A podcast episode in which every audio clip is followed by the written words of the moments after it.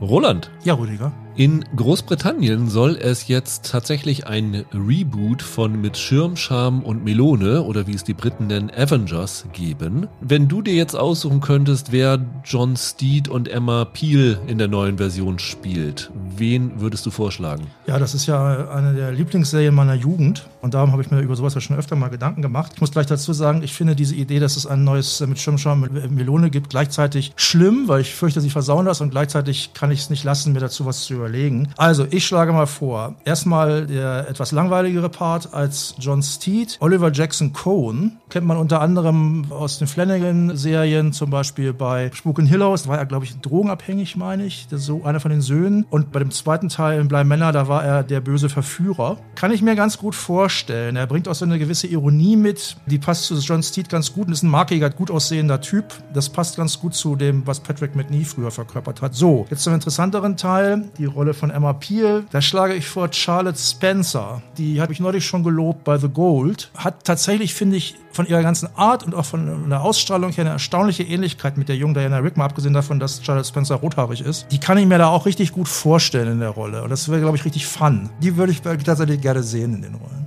Michael, du? Wenn sie sich entschieden hätten, das Ding vor 10, 12 Jahren zu machen, hätte man Natalie Dormer damals als Emma Peel besetzen können. Die hat ja wirklich eine Ähnlichkeit mit Rick und hat ja in, in Game of Thrones ihre, ihre Enkelin gespielt. Das hätte irgendwie sehr gut funktioniert. Ich habe jetzt mir zwei Paarungen aufgeschrieben. Eine ist vielleicht ein bisschen realistischer als die andere. Aber ich mache mal erst die unrealistische. Für John Steed fände ich diesen, wie heißt der Typ, Matthew Good, ziemlich witzig, ehrlich gesagt. Weißt du, der bei Downton Abbey mitgespielt hat. Das wäre irgendwie, glaube ich, ein Typ, der ja so ein bisschen das Leichtere, was Patrick McNee hatte, diesen Schalk, nenne ich es mal, mitbringen würde. Und keine Ahnung, wenn du britische Darstellerin in einem gewissen Alter fragst, denke ich immer an Jodie Comer. Das habe ich hier halt jetzt auch gedacht. Die fände ich auch ziemlich cool für so ein Reboot. Aber die würden es wahrscheinlich eher nicht machen. Also eine etwas realistischere Paarung. Ich habe mir jetzt mal aufgeschrieben für John Steed. Jonathan Harris, der spielt in Sherlock zum Beispiel diesen Anderson, der von ihm immer angeschnauzt wird. Das ist dieser etwas, ja, einfältige Typ da in der Polizeibehörde bei Scotland Yard. Den finde ich als Darsteller eigentlich ziemlich gut und der hatte aber noch nie die Rolle, in der er mal mehr im Mittelpunkt steht. Und ich glaube, der könnte eine ganz interessante Energie in Steed bringen. Und als Emma Peel schlage ich Billy Lourdes vor, die Tochter von Carrie Fisher. Weiß ich nicht, das war die erste Person, an die ich gedacht habe, als ich die Frage gehört habe.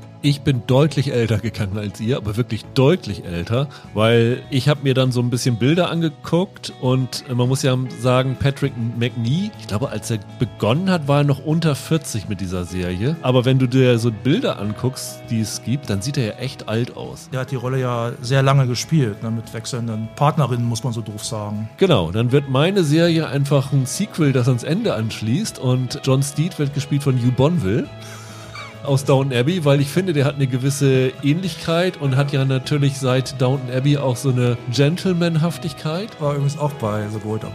Ja, und ich finde so als Emma Peel, so actionmäßig, auch eine Frau, die das nicht machen wird, aber äh, Emily Blunt finde.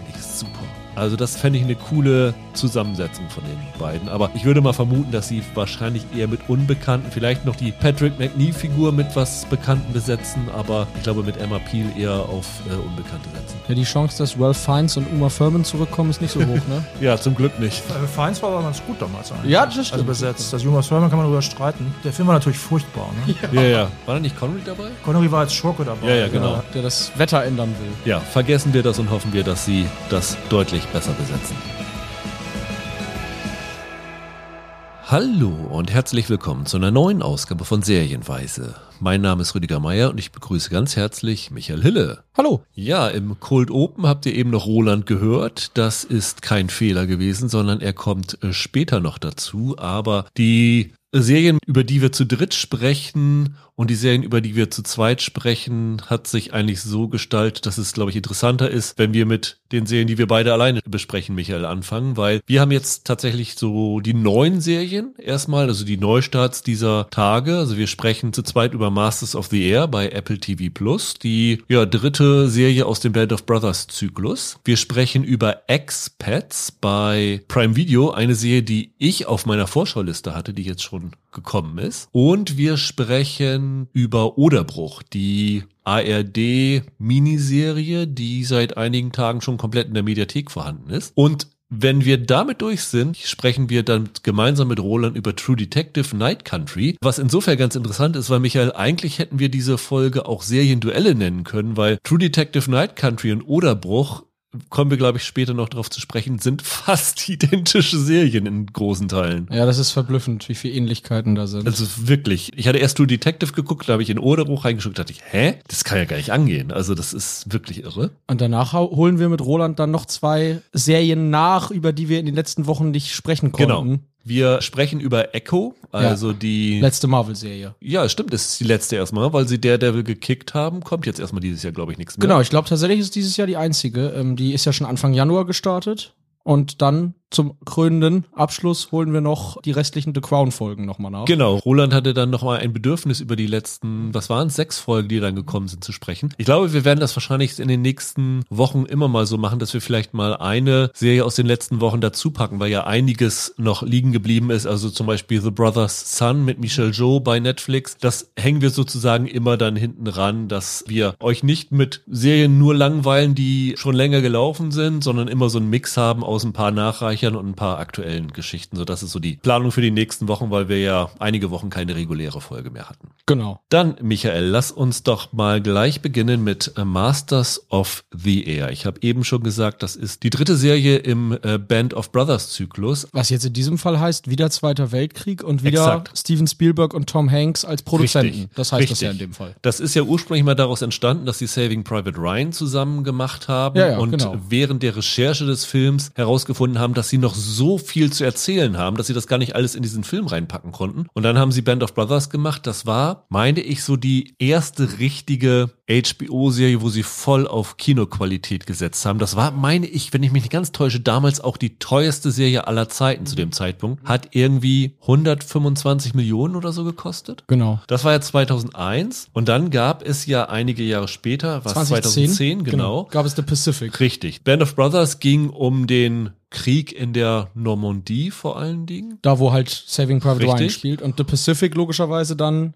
amerikanisch-japanisch im Zweiten Genau, Weltkrieg. genau. Wie nennen sie es? Pacific Theater oder sowas im, im amerikanischen, also ja, im Pazifikraum. Darum ging es da. Es war auch so, dass meine ich, wenn ich mich nicht ganz täusche, Band of Brothers ging um die US Army und The Pacific hatte die Navy im Fokus. Und jetzt mit Masters of the Air wird quasi so das dritte Feld abgedeckt. Ich hätte jetzt fast ursprünglich mal gesagt, die, es geht um die US Air Force. Die war aber zu dem Zeitpunkt, als es spielt, noch keine eigenständige Einheit. Es war, glaube ich, noch Teil der US Army. Das hieß, glaube ich, USAAF, US Army Air Force und ist danach dann erst zur Air Force, also zur eigenständigen Einheit geworden. Aber ja, man kann fast sagen, zu Land, zu Wasser und in der Luft wird jetzt mit dieser dritten Serie dann abgedeckt. Und es ist die erste von den drei Serien, die nicht bei HBO stattfindet. Das hat ganz einfach den Grund, weil in diesem Fall selbst HBO gesagt hat, nee, das ist uns zu teuer. Ich meine 250 Millionen. Absurd teuer, genau. Haben diese neun Folgen, die es sind, gekostet. Und am Ende hat dann gesagt, okay, wenn ihr das nicht wollt, HBO, dann äh, finanzieren wir das. Und jetzt ist es dann bei Apple TV Plus zu sehen. Ihr könnt seit heute die ersten zwei Folgen schauen. Dann geht es weiter im Wochenrhythmus bis zum 15. März. Unser Stand ist, Michael, wir haben es auch noch nicht ganz durch. Wir haben beide fünf Folgen geguckt, also ja. etwas mehr als die Hälfte. Ja, genau. Und so ein bisschen in ein paar andere Folgen reingeguckt, um einen Eindruck zu bekommen, was da so äh, behandelt wird.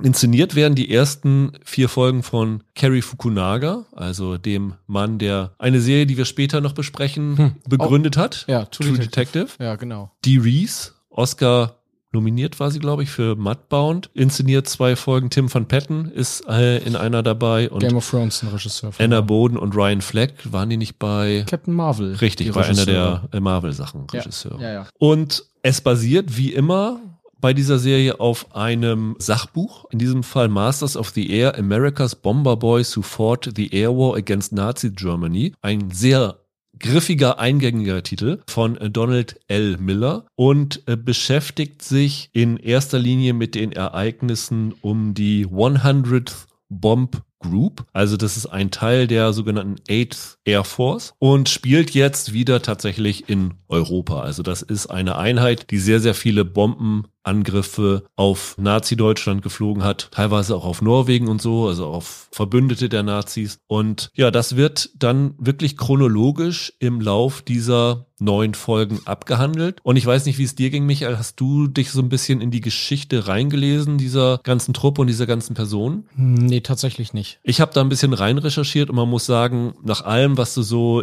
findest, also es gibt richtige Webseiten, die sich diesen Personen und dieser, dieser Gruppe widmen, ist das sehr, sehr detailgetreu wiedergegeben. Also sie halten sich wirklich da sehr an den Fakten, was ja die ersten beiden Serien auch schon ausgezeichnet hat. Die Serie beginnt im Jahr 1943 und konzentriert sich vor allen Dingen auf zwei ja, Jugendfreunde muss man sagen. Das eine ist Gail Cleven, wird gespielt von Austin Butler, also dem Elvis-Darsteller, und John Egan, der gespielt wird von Callum Turner, der zuletzt in den Fantastic Beast-Filmen den Bruder von Newt Scamander gespielt hat und zuletzt in The Boys in the Boat zu sehen gewesen ist. Die beiden treten gemeinsam in den Kriegsdienst ein und werden dann beide relativ schnell zu Majors, also mhm. haben eine Führungsposition da. Und der dritte, der im Fokus steht, ist äh, Major Harry Crosby, wird gespielt von Anthony Boyle. Und dann kann man noch sagen, Barry Keegan, der für The Banshees of Inisherin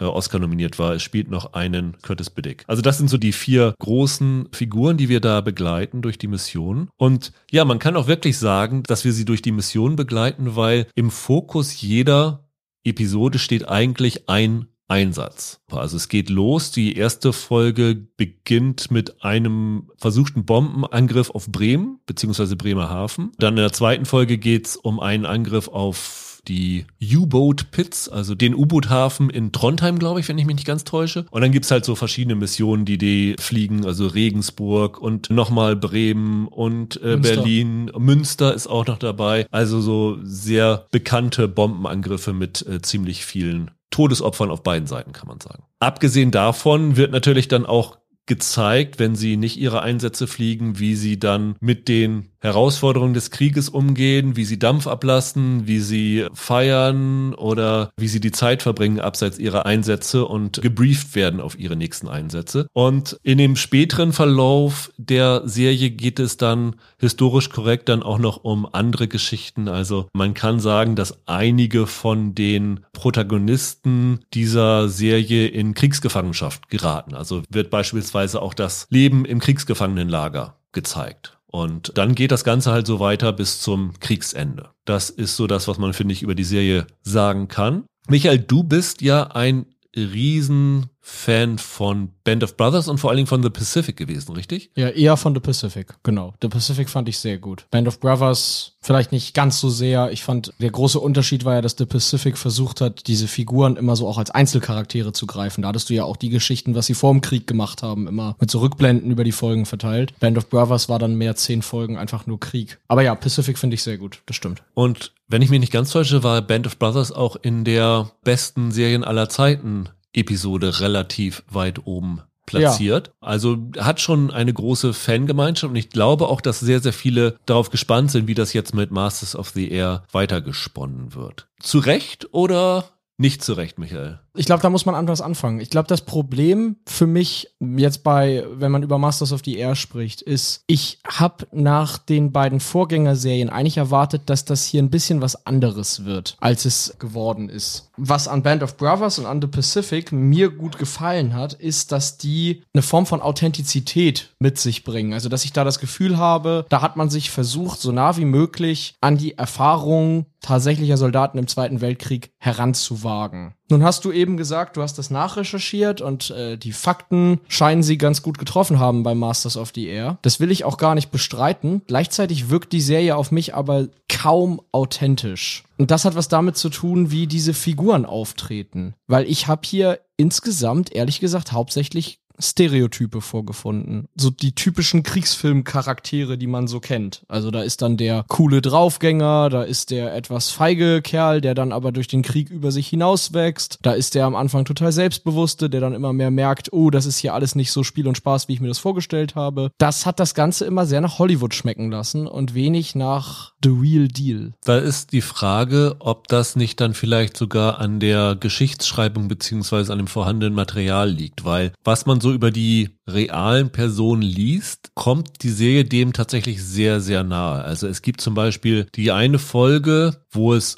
um den Bombenangriff auf Münster geht, wo dann eine der Nebenfiguren sagt, das können wir nicht machen. Es ist so gewesen, und das ist historisch verbürgt, dass Münster, glaube ich, der erste Bombenangriff dieser Truppe war, der nicht auf militärische Ziele in erster Linie gegangen ist. Und es gab einen in dieser Truppe, der sehr gläubig war und gesagt hat, äh, wir greifen hier, ich glaube, sonntags, mittags an und bombardieren, wo der Dom von Münster, glaube ich, steht. Und das heißt, gerade wenn die Leute aus der Messe rauskommen, das konnte er mit seinem Glauben nicht vereinbaren. Und daraufhin sagt irgendwie, ich glaube, die John Egan-Figur, nicht in der Serie, sondern in dem, was ich darüber gelesen habe, ja, die haben so viele von uns getötet, das geschieht denen recht, ich, er will sozusagen die Deutschen umbringen. Das wird in der Serie schon relativ nah am Original erzählt. Also das muss ich jetzt mal zur Verteidigung der Serie sagen. Ich habe aber auch mit äh, Masters of the Air einige Schwierigkeiten, muss ich sagen. Aber die hatte ich auch mit Band of Brothers schon.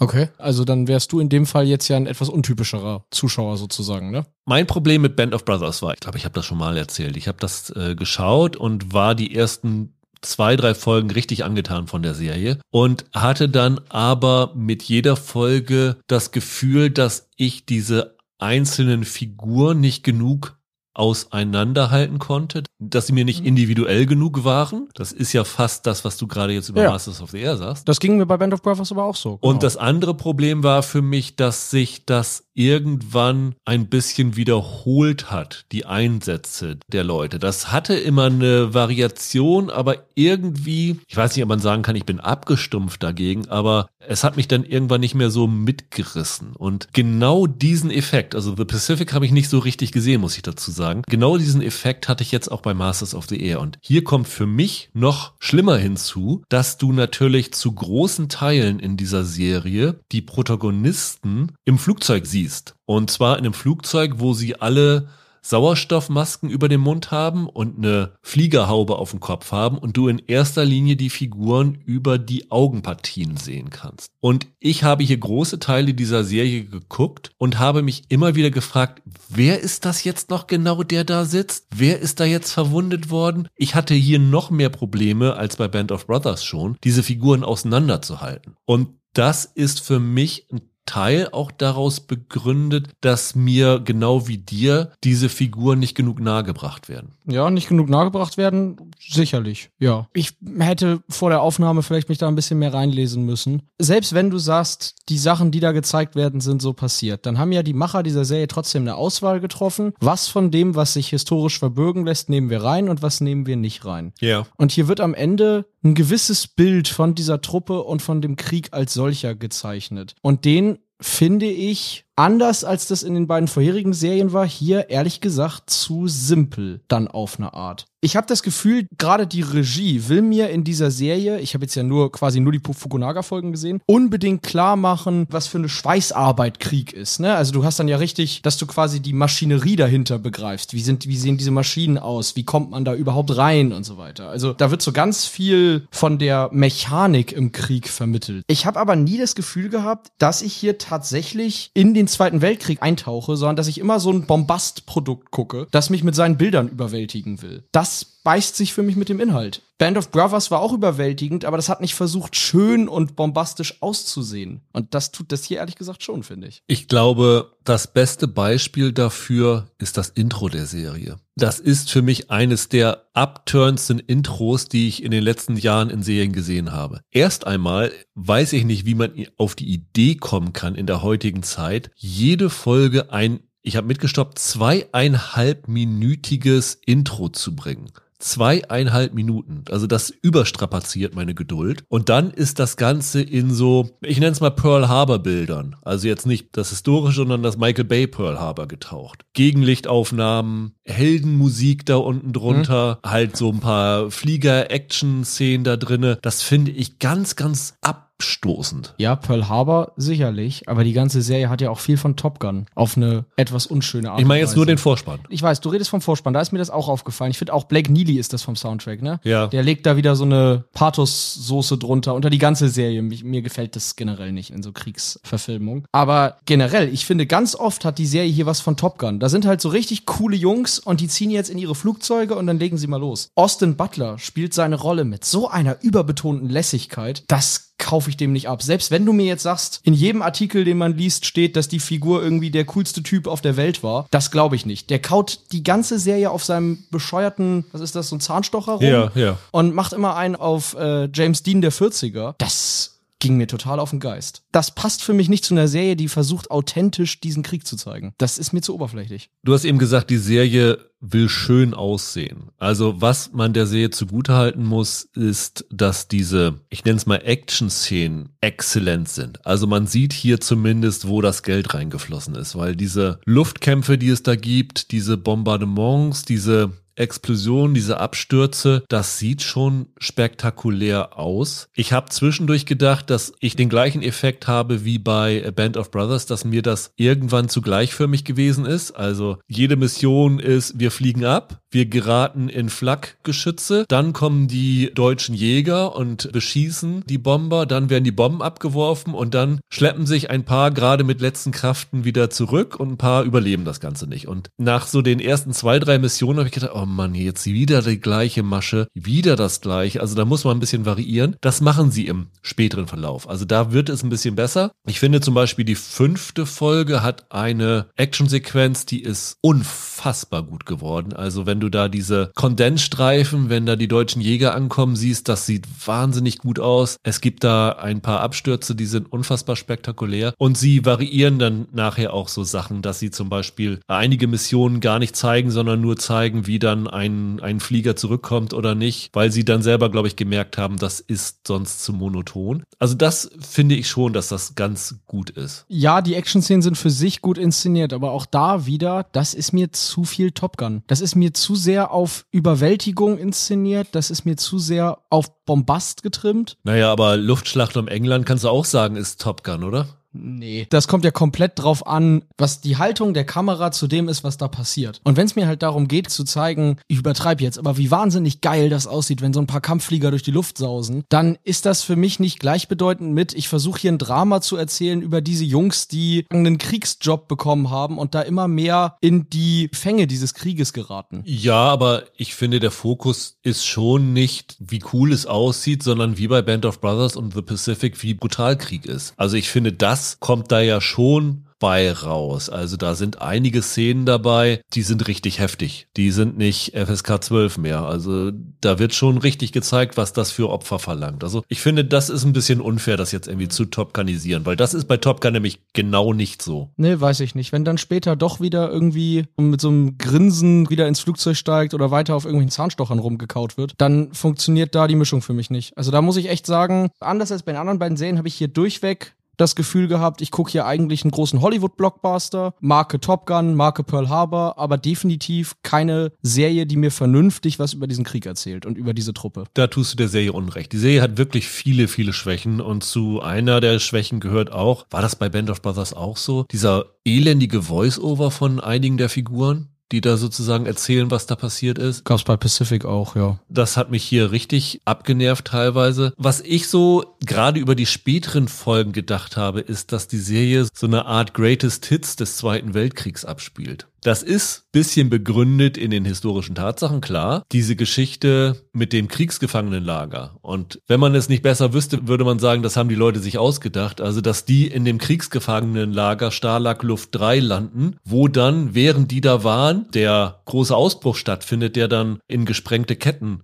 verfilmt worden ist, ist natürlich schon irgendwie eine Nummer, wo du denkst, ah, interessant. Das ist in den Figuren begründet, aber zum Beispiel, ich glaube, das hast du noch gar nicht gesehen, Michael, in einer der Folgen geht es dann tatsächlich komplett weg von den Protagonisten, die wir kennengelernt haben und die ganze Folge dreht sich um die Tuskegee Airmen, über die ja George Lucas einen eigenen Film zum Beispiel Mhm. gemacht hat. Da denkst du dir auch, okay, jetzt habt ihr das gemacht, weil eure ganze Crew weiß ist und jetzt will man das Gegengewicht da machen. Hat jetzt nicht wirklich mit dem eigenen Mechanismus der Serie zu tun. Und es gab mindestens zwei Filme schon über die Tuskegee Airmen, wo man sich fragt, das ist jetzt nicht unbedingt was, was jetzt hier so in diese Serie genau reinpasst. Das sind halt so bekannte Geschichten, die sie jetzt hier wieder rausholen. Und das fand ich ein bisschen schade. Das Einzige, wo ich richtig happy drüber war, ist, dass sie nicht nur mal den D-Day groß ausgebreitet haben. Na gut, den hatten sie ja nun schon. Genau, aber hätten sie natürlich auch von Luftseite zeigen können. Ich bin auch genauso wie du ein bisschen unzufrieden damit, bin davon aber nicht so überrascht, weil ich, wie gesagt, auch Band of Brothers jetzt nicht so brillant fand. Es ist hochprofessionell gefilmt, es sieht ja schick aus, ob man es gut findet oder schlecht findet, ist eine andere Sache. Es hat tatsächlich einige gute darstellerische Leistungen, muss man auch dazu sagen. Also da sind einige wirklich gute Schauspieler und Schauspielerinnen dabei in so kleinen Rollen. Ja, genau, eher so in den Nebenrollen, Ja. ehrlich gesagt, finde ich. Und es ist wirklich interessant, muss man sagen, wenn man jetzt sich das so anguckt und dann tatsächlich mal parallel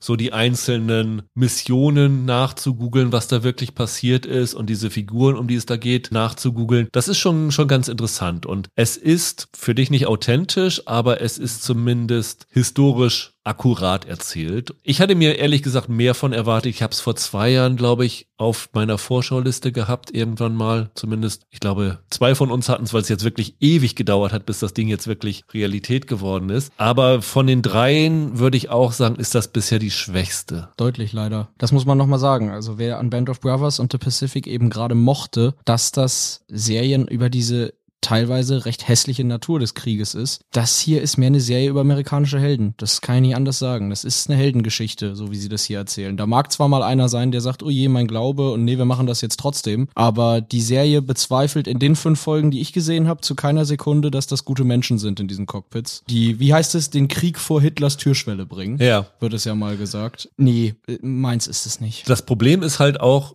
wenn du es nochmal mit den anderen beiden Serien vergleichst. Die Charaktere in Band of Brothers und Pacific waren von der ersten Sekunde bis zur letzten Sekunde mitten im Krieg drinne. Da gab es keine Erholung von dem Krieg, weil äh, entweder waren sie direkt in Kämpfe verwickelt oder sie mussten jederzeit befürchten, dass sie Opfer eines Angriffs werden. Hier ist es ja so, dass diese Missionen saugefährlich sind und wirklich unfassbar viele Opfer fordern, gemessen an dem Anteil der Leute, die da Missionen fliegen. Aber zwischen diesen Missionen sind sie ja komplett raus aus dem Geschehen. Sie sind teilweise in London. Klar gibt es dann auch ein Bombardement der Stadt, aber die sind relativ sicher. Also die haben da, während dann da das Flakgeschütz in London hochgeht, Sex und was weiß ich alles. Die sind irgendwo in der Messe und feiern oder haben irgendwelche andere Ausflüge. Also du wirst sozusagen als Zuschauer genau wie die Figuren aus dem Krieg entlassen. Und das ist ein großer Unterschied zu den anderen beiden Serien, wo du wirklich die ganze Zeit im Krieg unmittelbar drinne warst. Genau, und daraus entsteht, finde ich, hier halt ein anderer Blick. Ich finde wirklich, du kommst aus Band of Brothers und aus The Pacific raus und sagst, ey, Gott sei Dank musste ich in meiner Lebzeit keinen Krieg miterleben. Und hier kam ich raus und habe mir gedacht, ja,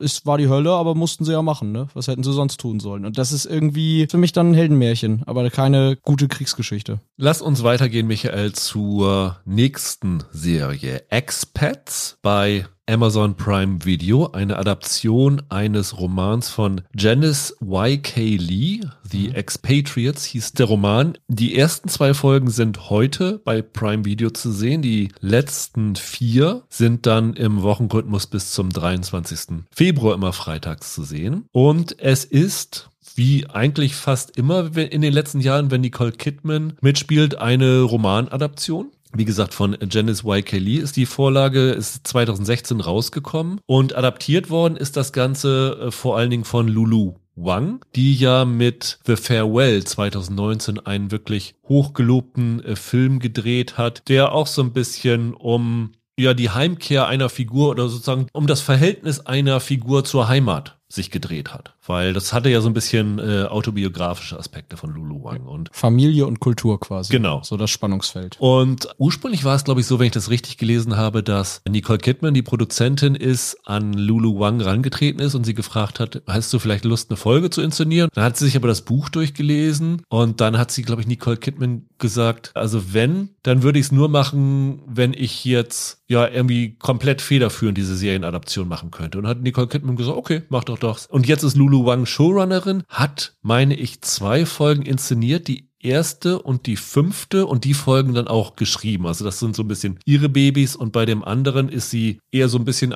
diejenige gewesen, die rübergeguckt hat. Die letzte Folge ist übrigens selbst geschrieben worden von Janice Y.K. Lee selber, also von der Romanautorin. Und es dreht sich hier in dieser Geschichte um drei ausländische Frauen, die im Hongkong des Jahres 2014 leben. Also das eine ist Margaret, die gespielt wird von Nicole Kidman. Das ist eine Ehefrau und Mutter, also eine Amerikanerin, die mit ihren drei Kindern nach Hongkong gezogen ist, weil ihr Mann dort einen Job gefunden hat, der gut bezahlt war und sie dann zu Hause die Zelte abgebrochen hat und die ganze Familie darüber transportiert hat. Dann geht es um Mercy, wird gespielt von Yi Jung Yu. Das ist eine Koreanerin, die studiert in Hongkong, ist nicht ganz so reich wie die anderen Figuren, aber gehört auch schon so zu der privilegierteren Gesellschaft, kann man sagen. Und dann ist da noch Hillary, gespielt von Sarah Yu Blue. Das ist lange Zeit die beste Freundin von der Margaret gewesen. Die ist eine Inderin, die in Hongkong lebt und mit ihrem Ehemann David, der gespielt wird von Jack Houston, vergeblich versucht, ein Kind zu bekommen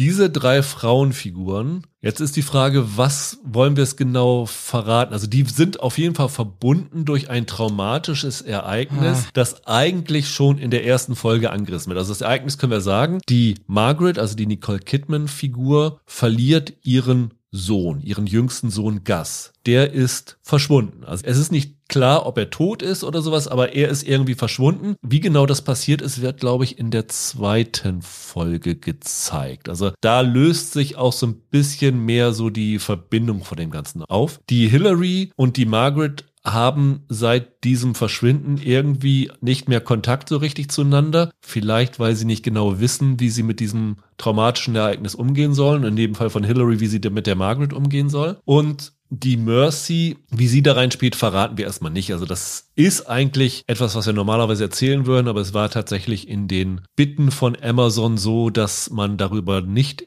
reden sollte. Ich habe jetzt einige Kritiken gelesen, einige halten sich daran und verklausulieren, andere erzählen genau, was es ist. Ich glaube, wir bleiben beim Verklausulieren, weil es jetzt nicht unbedingt essentiell ist, dass wir hier darüber reden müssen. Das Wichtige ist aber, dass es in dieser Serie vor allem um zwei Aspekte geht. Das eine ist halt dieses Verlorensein in einem fremden Land. Also, dass du da irgendwie keine eigene Identität hast, dass du immer so ein bisschen außen vor bist. Zumal diese Frauen sich auch nicht verständigen können mit den Einheimischen. Ich weiß jetzt nicht, wie viele Jahre sie da leben, aber keine von denen hat es für nötig, gehalten, dann mal die Sprache zu lernen. Also ob sie nun in irgendwelchen Läden sind oder irgendwie anders Hilfe brauchen, die können sich nicht verständigen. Das ist wirklich bizarr. Und der andere Aspekt ist, dass es hier in dieser Serie sehr viel um die Mutterrolle geht. In allen ihren Facetten. Also im Fall von der Margaret, dass der Junge verschwunden ist. Im Fall von der Hillary, dass sie und der David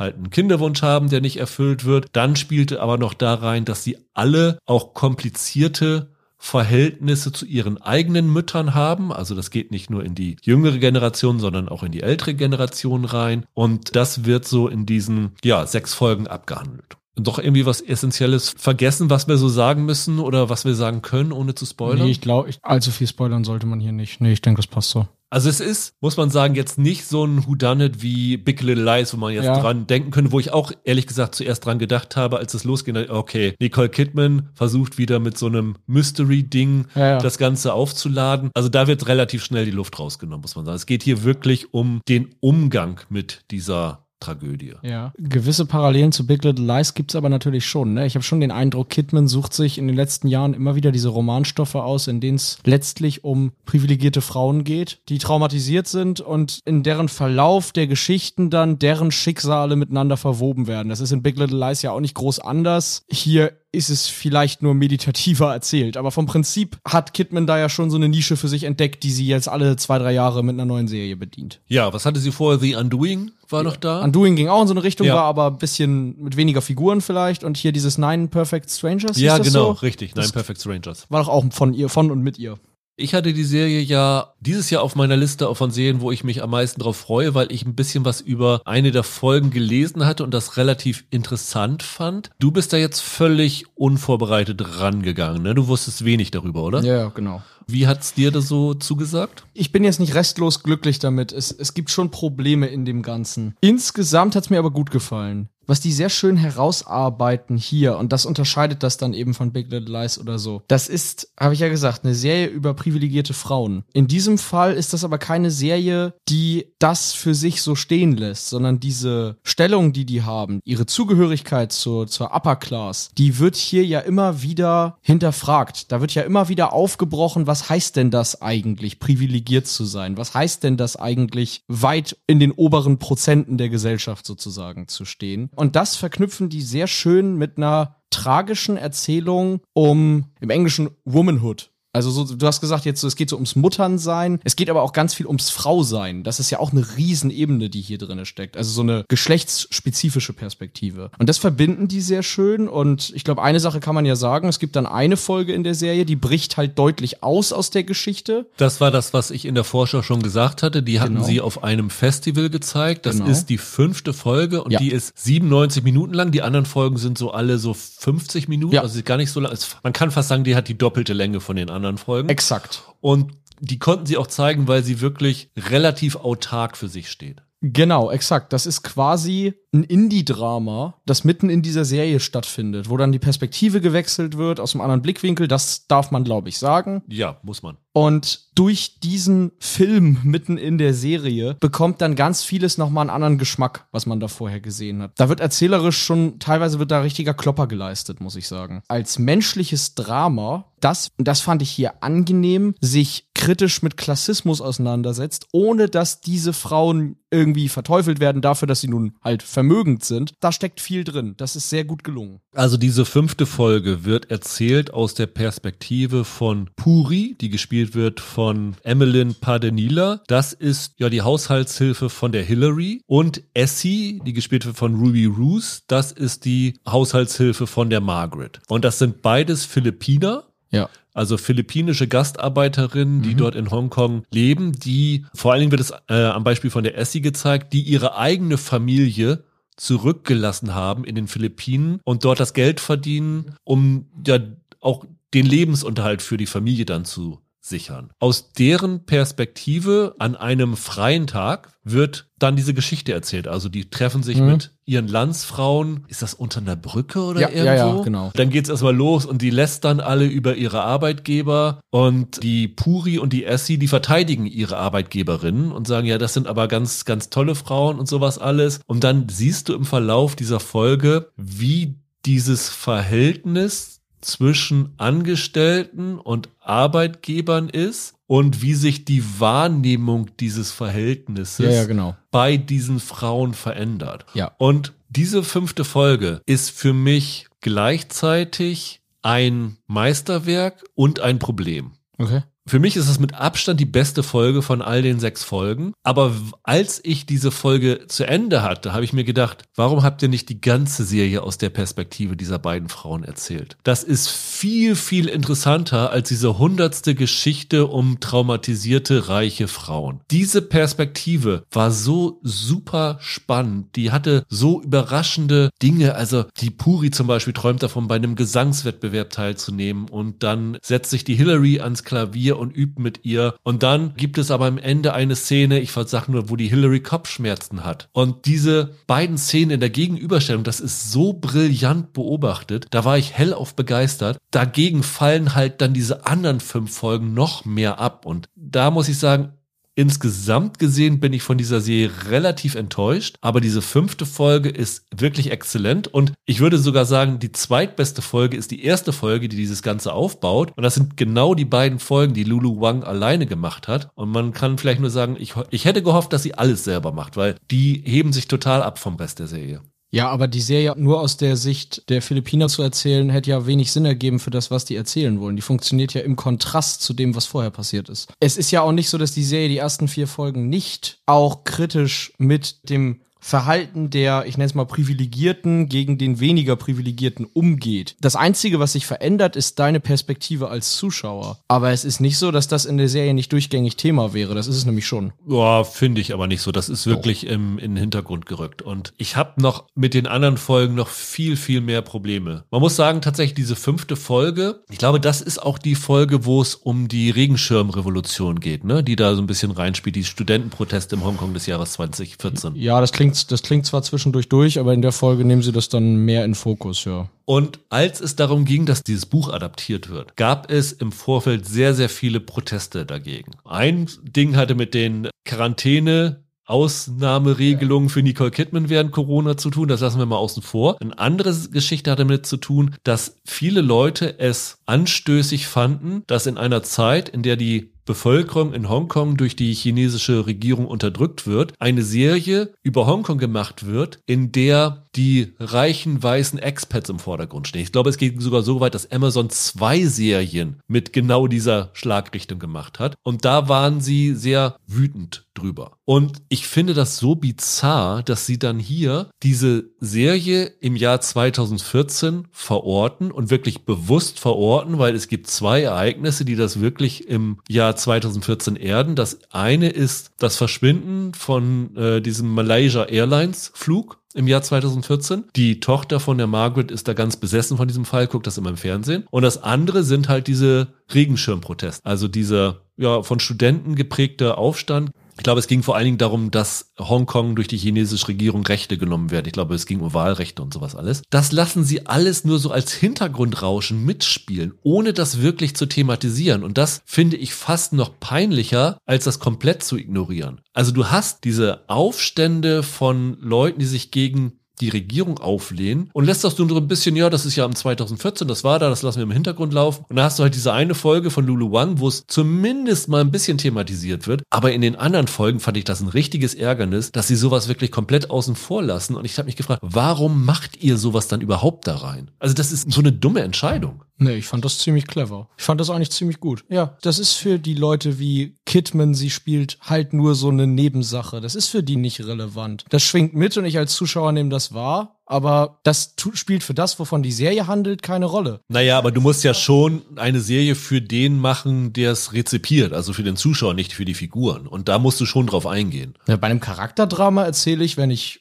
das vernünftig mache, schon ja etwas über die Figuren und aus der Sicht dieser Charaktere. Und da gibt das für mich Sinn, dass das was ist, was nebenbei läuft und was in der Folge, die hart die Perspektive wechselt, dann Gewicht einnimmt. Naja, aber das wäre ja, als ob du eine Serie über einen Holocaust-Leugner machst ja. und weil er den Holocaust leugnet, zeigst du nicht, dass es den Holocaust gegeben hat. Aber wie willst du denn sonst die Perspektive einer Figur zeigen, wenn du ihre Wahrnehmung nicht annimmst? Naja, die Serie wird ja nicht aus der Ich-Perspektive erzählt. Und theoretisch musst du ja gar nicht das machen, sondern du hast eben gesagt, die Serie würde auch kritisch thematisieren ja.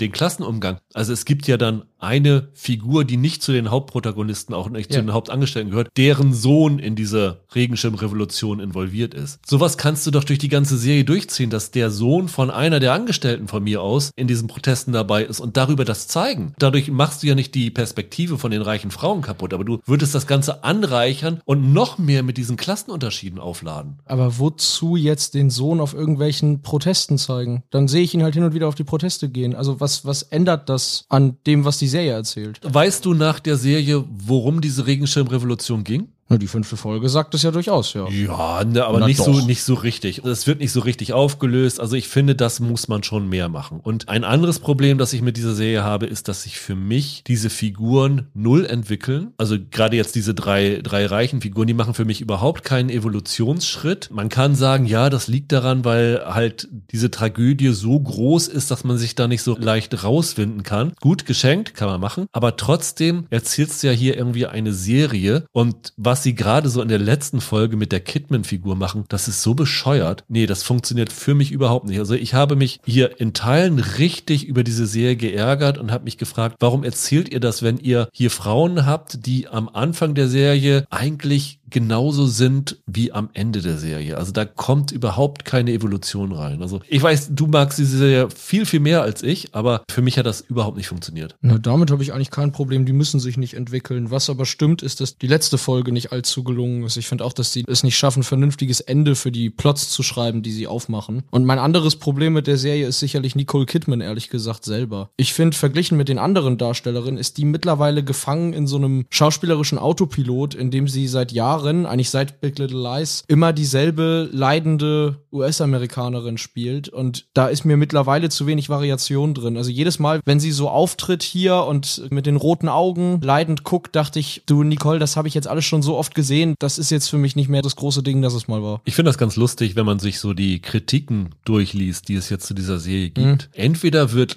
Nicole Kidmans Leistung über den grünen Klee gelobt oder es heißt, Nicole Kidman ruiniert so ein bisschen mit ihrer Art die Serie. Also da werden sich die Leute nicht ganz einig, wie ihre mhm. darstellerische Leistung einzuschätzen ist. Auch zum Beispiel die Sarayu Blue, die ich sehr mochte als Hillary, wird auch in einigen Kritiken gesagt, die ist der Höhepunkt der Serie und andere sagen, nee, das funktioniert überhaupt nicht. Also das ist irgendwie erstaunlich, wie diese darstellerischen Leistungen alle komplett gegensätzlich wahrgenommen werden. Ich fand das alles okay. Für mich hat sich das die Waage gehalten. Ich fand Kidman jetzt auch wirklich nicht schlecht. Ich fand es teilweise ein bisschen komisch inszeniert. Also es gibt gerade in der letzten Folge so Szenen, wo Charaktere an einem Tisch sitzen und starr in die Kamera gucken. Und das fand ich ganz, ganz komisch inszeniert. Das hat mir irgendwie nicht so zugesagt. Also das macht dann auch das Darstellerische ein bisschen schwächer. Aber insgesamt fand ich schon die Art, wie Kidman ihre, ihr Trauma und ihre Trauer spielt schon irgendwie ergreifend. Das ist aber ja kein so ungewöhnliches Stilmittel, oder? Mit, also so in Dramen, dass, dass du Figuren länger in die Kamera schauen lässt, dass du ihn quasi direkt in die Augen sehen kannst und so? Die werden ja gefilmt, ohne dass du eine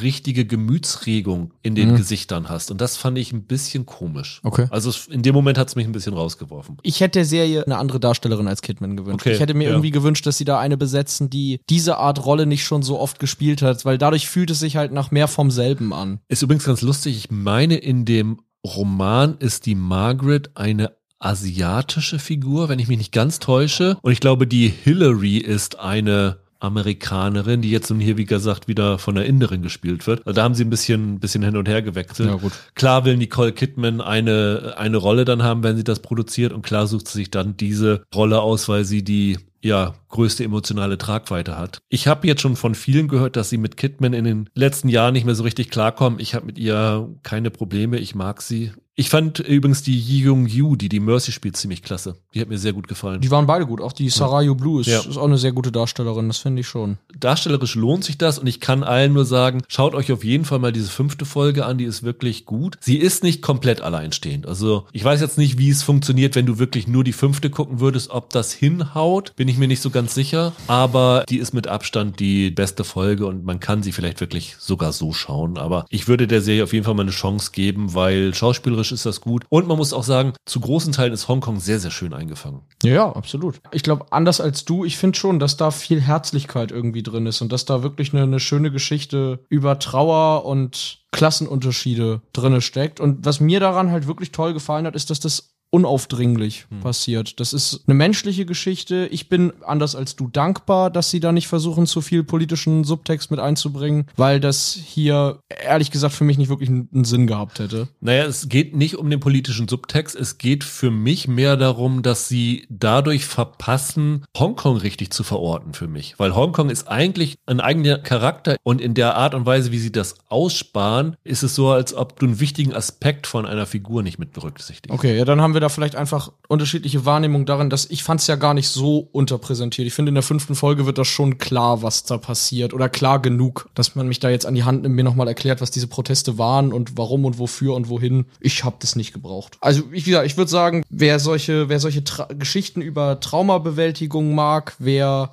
äh, toll gespielte, tragische Geschichten, wie gesagt, auch über Mutternschaft, übers Frausein mag, der sollte hier mal reingucken. Ich finde schon, dass die in Teilen sehr gelungen ist. Dann, Michael, lass uns zu unseren beiden Serien kommen, die fast identisch sind. Nämlich beginnen wollen wir mit Oderbruch, eine achteilige deutsche Mystery-Krimiserie von unter anderem Christian Albert, der ja auch Slowburn gemacht hat und äh, Dogs of Berlin. Die Serie ist seit letzten Freitag, glaube ich, komplett schon in der Mediathek verfügbar. Im TV liefen schon die ersten vier Folgen. Die letzten vier kommen heute und morgen. Aber wie gesagt, in der ARD verfügbar. Wobei man sagen muss, ich glaube, ab Folge drei sind sie erst regulär ab 22 Uhr verfügbar, wenn man sich nicht vorher bei ARD mit dem Personalausweis registriert hat, was ich dann in dem Fall machen musste, um das Ding mir anzuschauen. Wir haben beide alle acht Folgen geschaut, richtig, Michael? Ja, so ist es. Und die Serie dreht sich um eine bizarre Mordserie im Oderbruch, also an der deutsch-polnischen Grenze. Dort wird eines Nachts von zwei Fischern eine erschreckende Entdeckung gemacht, nämlich mitten auf einem Feld ist ein Berg aufgetürmt mit jeder Menge menschlichen Leichen und jeder Menge Tierkadavern, denen allesamt das Blut entnommen wurde. Und dieser mysteriöse Vorfall führt dazu, dass ein Kommissar namens Roland Voigt, der gespielt wird von Felix Kramer in bester Warten auf dem Busmanier, dorthin versetzt wird, weil er aus diesem Ort Krelo stammt, wo diese Leichen gefunden worden sind und sie denken, dass seine Ortskenntnis dabei helfen würde, diesen mysteriösen Fall zu klären. Die zweite, die da mit hinzugerufen wird, ist Magdalena Kring, wird gespielt von Caroline Schuch. Die war früher Polizistin, ist es nicht mehr heute. Und es ist so, dass die gemeinsam mit dem Roland vor Jahren, also genauer gesagt 1997, was ist es, ist ungefähr 25 Jahre her, in eine mysteriöse Mordserie, verschwundenen Serie involviert war, in deren Zuge ihr Bruder verschwunden ist, mitten in der Oderflut. Und in diesem Leichenberg wird eine Leiche gefunden von einer anderen Figur, die bei diesem Mordfall 1997, bei dieser Morduntersuchung oder dieser verschwundenen Untersuchung 1997 halt gesucht worden ist. Und dadurch gibt es die Vermutung, dass es eine Verbindung zwischen diesen beiden Fällen gibt. Deswegen werden die beiden hinzugerufen. Und hinzu kommt noch, dass ein polnischer Kripo-Beamter namens Stanislav Zarzak, wird gespielt von Lukas Gregorowitsch, auch noch hinzugerufen wird, weil nämlich unter den Leichen auch einige polnische Staatsbürger gewesen sind. Und die drei machen sich jetzt daran, diesen Fall zu klären und herauszufinden, was Mysteriöses hinter diesem Leichenberg steckt und was das Ganze halt mit dieser Oderflut von 1997 zu tun hat. Ich muss sagen, rein mal über die erste Folge geredet, habe ich lange keine deutsche Serie mehr gesehen, die mich so reingezogen hat, die ich so spannend und interessant aufgemacht fand. Wie ging's dir?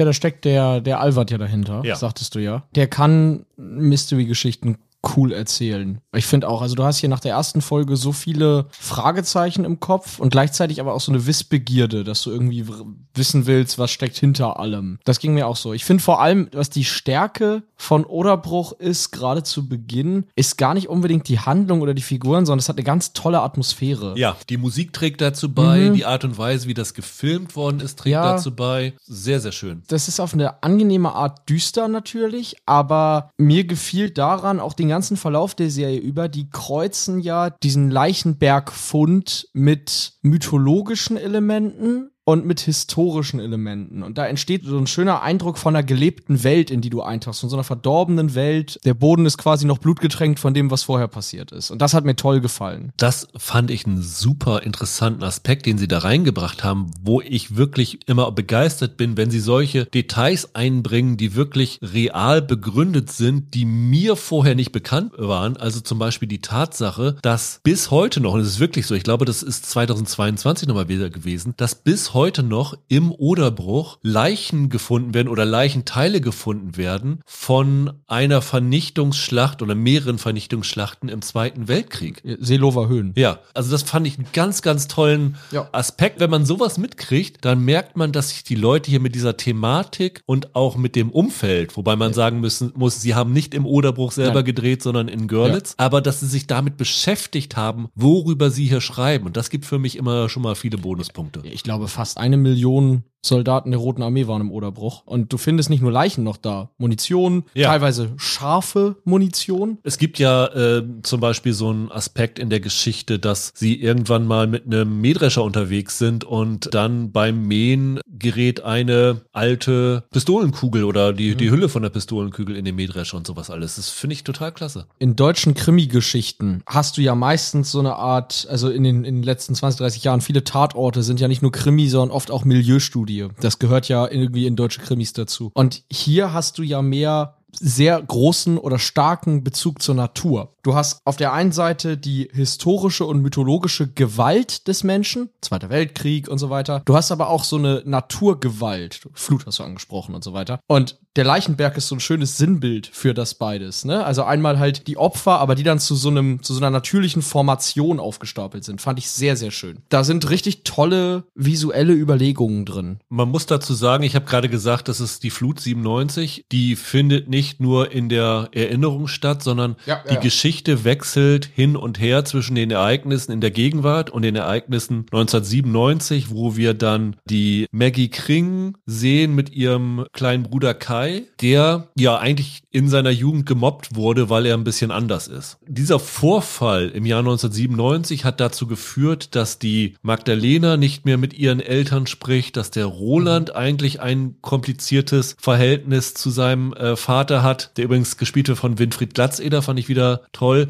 Übrigens ganz fantastisch, finde ich, muss ich hier an dieser Stelle auch mal hervorheben. Die haben dann ja andere Schauspieler und Schauspielerinnen in den Rückblenden benutzt. Und die Felix Kramer-Rolle wird besetzt von Maximilian Ehrenreich. Das ist für mich die beste Jung-Alt-Besetzung seit Dark. Also das ist so fantastisch genau besetzt worden. Also das äh, hat mich sehr begeistert. Auch die Alex Hayblum, die die junge Caroline Schuch, also die junge Maggie Kring spielt, fand ich sehr, sehr tolle Altersstufenbesetzung, muss man dazu sagen. Für mich hat die Serie drei Folgen lang ihre hohe Qualität gehalten. Und danach ist sie für mich ziemlich schnell weggebrochen. Okay, warum? Kannst du das spoilerfrei erklären? Ja, das ist jetzt die Sache. Also ich finde, was man sagen kann, ist, dass die Serie beginnt und du fragst dich, was steckt dahinter, hinter diesem Leichenberg? Ist da jetzt ein Serienmörder? Ist da was, was ich dahinter? Und relativ unvermittelt bekommt das Ganze in der dritten beziehungsweise in der vierten Folge einen übernatürlichen Touch. Und in dem Moment, wo die Serie in dieses Übernatürliche wechselt, verliert sie mich immer mehr. Was zum einen damit zu tun hat, weil ich finde, dass die Serie, und da greife ich schon mal ein bisschen unserer True Detective Diskussion vor, die ja auch einen übernatürlichen Touch hat. Aber das von vornherein von der ersten Folge aus klar macht, dass wir uns auf diesem Terrain bewegen. Oderbruch hingegen kommt damit relativ unvermittelt um die Ecke und ich fände es, glaube ich, gar nicht so schlimm, wenn es diese Wendung gegeben hätte, ich sag mal so wie der letzten Black Mirror Staffel, wo äh, auch normale Krimi-Geschichten auf einmal dann irgendwie was Übernatürliches bekommen, was dann so als Twist am Ende eingesetzt wird. Hätte mich jetzt hier nicht so gestört. Aber sie setzen das ja nun mitten in der Serie als Twist an und dann erzählen sie noch vier Folgen oder fünf Folgen in dem Bewusstsein, dass es diesen Twist gibt und das fand ich dann relativ langweilig und teilweise dann auch gerade so in der letzten Folge vorhersehbar. Ah, Das hat mich wirklich geärgert, weil für mich war das in den ersten drei Folgen mit die beste Serie, die ich in den letzten Jahren aus deutschen Landen gesehen habe. Und dann hat sie mich ziemlich verloren. Ich bin jetzt ja auch vom Ende her betrachtet kein Riesenfan von Oderbruch geworden. Diese Entwicklung, die du ansprichst, also dass man das Übernatürliche hier eben nicht als Twist am Ende verpackt, wie das typischer wäre sozusagen, sondern ziemlich mittig, stört mich gar nicht mal so arg. Ehrlich gesagt finde ich das, das ist halt ungewöhnlich, das wird einige von Kopf stoßen sicherlich, aber gleichzeitig hat mir hier durchaus auch immer gefallen, dass sie sowas mal machen, dass sie halt ungewöhnlich erzählen. Daran finde ich grundsätzlich auch nichts auszusetzen, aber die Art und Weise, wie sie das dann weitererzählen, funktioniert für mich in vielen Punkten nicht. Da kommen ja noch ganz andere Geschichten rein, die werden ja auch früh angedeutet. Also es geht dann ja irgendwann auch noch um ein Internat auf Ja, der polnischen genau. Seite mit Mädchen und Jungs, die offensichtlich von der Straße aufgelesen wurden und dort eine Heimat bekommen. Das Einzige, was du am Anfang drüber erfährst, ist, dass eine Figur sagt, ja, wir müssen hier immer Blutproben geben. Das wird einfach nicht gut genug verbunden. Da bin ich voll bei dir. Ich habe Oderbruch als sehr ambitioniert empfunden. Total. Ich glaube aber, die versuchen viel zu viel in acht Ja. Folgen. Ich habe mir hinterher aufgeschrieben, dass in diesen acht Folgen mehr passiert als bei anderen Serien in zwei Staffeln. Und das ist ein Problem. Ich finde auch, es gibt hier viel zu viele Figuren, es gibt zu viele Schauplätze und so habe ich jetzt deine Kritik ehrlich gesagt verstanden. Man fragt sich manchmal doch sehr lange, wie das denn überhaupt dann noch verbunden werden soll. Also wozu verbringe ich jetzt Zeit in diesem Handlungsstrang? Was bringt mir das am Ende im großen Bild? Das ist total absurd, weil dieser Aspekt mit diesem Internat wird halt schon in der ersten Folge eingeführt, Ja. weil sie genau wissen, sie müssen zeigen, dass es da um sowas noch gibt. Dann wird das aber zwei, drei Folgen komplett an die Seite geschoben und irgendwann wird es wieder hervorgeholt. Da merkt man auch, sie mussten das bringen, weil sie es nachher nicht unvermittelt ja, ja. bringen können. Klar. Aber es wirkt dann trotzdem so, als ob sie das nicht alles unter einen Hut bringen können. Das ist erzählerisch manchmal ungelenk, wie du sagst. Sie fangen dann an, Fässer zu öffnen, weil sie die irgendwann mal später brauchen. Aber du sitzt da eigentlich folgenlang und weißt gar nicht so richtig, warum du da bist. Und das wirkt frustrierend. Was ich, da muss ich jetzt wirklich super versuchen, spoilerfrei zu bleiben. Ja, das ist total schwierig, weil ich würde hier auch gerne über so viele Aspekte reden, ja. die man aber nicht machen kann, ohne die Serie komplett zu spoilern für Leute, die sie noch nicht gesehen haben. Leute, die das jetzt gesehen haben, werden finden, dass das ein bisschen ungerecht von mir ist. Aber was mich dann doch gestört hat, da macht ihr schon so eine Mystery-Serie, in der ihr wirklich an vielen Stellen ungewöhnliche Wege geht. Du sagst es mit diesen übernatürlichen Elementen, das ist, das ist sehr ungewöhnlich, wie das erzählt wird. Und dann endet ihr doch mit ein bisschen sehr viel banaler Action. Das ja. war dann so ein, ja.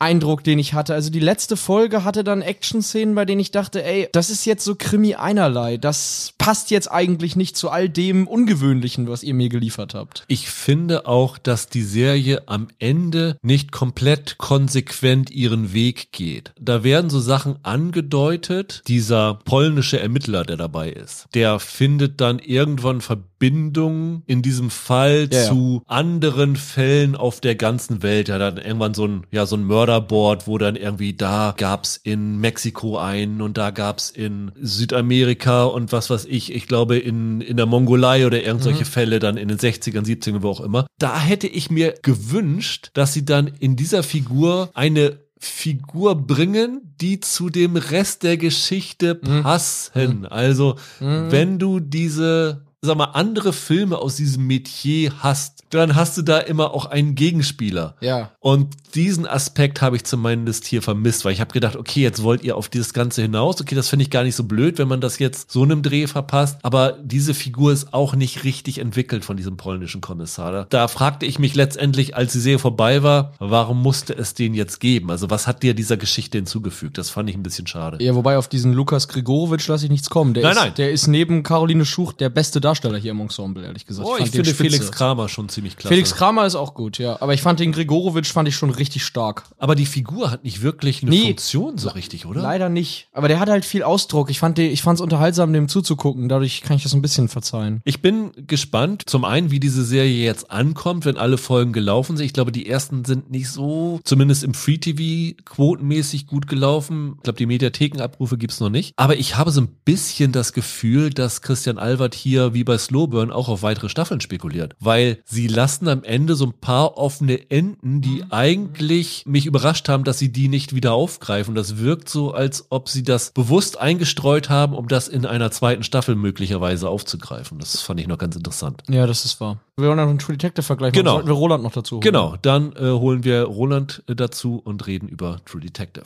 Ja, Roland, hallo. Hallo. Lass uns über True Detective sprechen und lass uns gleich erstmal verraten, Michael, warum True Detective und Oderbruch für uns irgendwie so viele Ähnlichkeiten aufweisen, für alle, die nicht beides gesehen haben. Das liegt in der Art und Weise, was diese auslösende Ermittlung in diesem Fall ist, weil die hat relativ mhm. viele Parallelen zu der auslösenden Ermittlung im Oderbruch. Hinzu kommt, dass es auch bei Oderbruch eine Suche gibt nach einem bestimmten Symbol. Ja. Also da wird dann irgendwie, ganz komisch, wie so Strichmännchen oder so Weihnachtssterne oder so gefunden und dann fragen sich alle, was hat das mit diesem Fall genau zu tun? Und hier bei True Detective Night Country, das wurde ja sogar schon im Trailer angedeutet, ist es dieses Spiralsymbol, also dieses ja. eckige Spiralsymbol, das wir schon aus der ersten True Detective Staffel kennen, das ist da drinne. Und hinzu kommt, dass das Ganze ja. natürlich auch einen Mystery Touch hat, wo ich vorhin schon ja. drüber gesprochen habe, was True Detective anders als Oderbruch gleich von Anfang an klar macht, dass es da mit Übernatürlichem reinspielt. Ich habe vorhin so ein bisschen bei Oderbruch rumgeschwurbelt mit Gewalt und Natur. Also, dass das Natur eine große Rolle spielt. Ja. Auch als mythologische Größe, aber nicht nur. Und das ist jetzt in der True Detective Staffel definitiv auch so. Das spielt in Alaska und dass Alaska als solches ein Charakter letztlich in dieser Staffel ist, ja. Genau, Oderbruch ist wirklich bewusst so grau in grau gefilmt, also sehr entsättigte Bilder, wenig Farben. Night Country ist jetzt so blau. Night Country ist blau und vor allem Night Country ja. ist ohne Helligkeit, weil die Serie beginnt am letzten Tag, wo die Sonne noch einmal aufgeht in Alaska und dann halt die ewige Nacht losgeht, wo die Sonne, ich weiß gar nicht, wie viele Monate überhaupt nicht zu sehen ist, zwei oder ja. so. Und in diesem Zeitraum spielt halt äh, diese Serie. Es geht, das macht ja auch schon der Trailer klar, um eine Forschungsstation namens Zalal. Ist ein Name, das man äh, ihr seid die großen Fans äh, aus Edgar Allan Poe kennt, ne? Ich kannte es ehrlich gesagt nicht. Welche Geschichte soll das sein? Ist das, ist das aus Arthur Gordon Pym? Ja, genau. Am Ende, glaube ich, wo die, äh, die Insel, auf der sie landen. Ach so, siehst du? Das habe ich tatsächlich nicht mehr gewusst. Das berühmte Zitat aus Arthur Gordon Pym ist natürlich für Fans, ist natürlich Tekeli Lee. Und dann ist das offenbar der, ich habe vergessen, wie, diese, wie, der, wie der Ort heißt, wo das endet, an den ich, an den ich mich ansonsten lebhaft erinnern kann, an die Szenen dort. Ja, passt natürlich zum Ende der Welt auch so ein bisschen. Und es passt halt auch zu True Detective, wo sie ja schon in der ersten Staffel mit diesen ganzen literarischen Anspielungen, ich sag mal, die Hardcore-Fans in den Wahnsinn getrieben haben, die ganzen Reddit-Theoretiker. Was heißt mit Anspielungen? Sie haben ja in Staffel 1 ziemlich präsent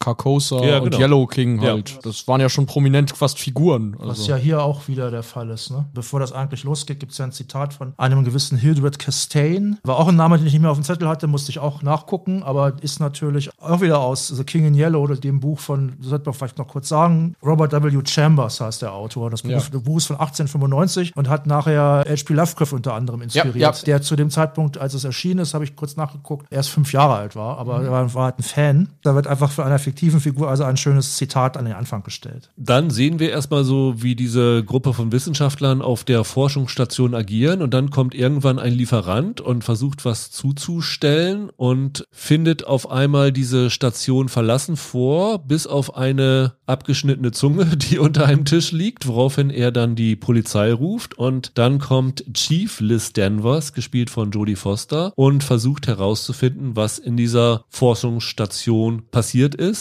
und diese Zunge wiederum ruft Evangeline Navarro, gespielt von der Boxerin Katie Rice, auf den Plan. Die ist State Trooper in Alaska, während Liz Danvers beim Alaska Police Department arbeitet. Aber die Evangeline Navarro hat vor Jahren an einem Fall gearbeitet, wo eine Indigene ermordet worden ist, der die Zunge entfernt worden ist. Und ihre Vermutung ist jetzt gleich, das ist die Zunge von dieser Frau, die umgebracht worden ist. Und sie erhofft sich jetzt dadurch äh, ja neue Ergebnisse in diesem Fall, der ihr auch persönlich sehr am Herzen liegt. Und die beiden Frauen haben offensichtlich, also Denvers und Navarro, Probleme miteinander. Es wird nicht von Anfang an klar, woran das liegt. Aber sie müssen sich dann jetzt irgendwie zusammenraufen und dann erst getrennt und dann gemeinsam ja, in diesem Fall ermitteln. Meine Theorie am Anfang war, dass die Boxerin das Schweigen der Lämmer nicht mag und deshalb einfach von Anfang an eine Aversion gegen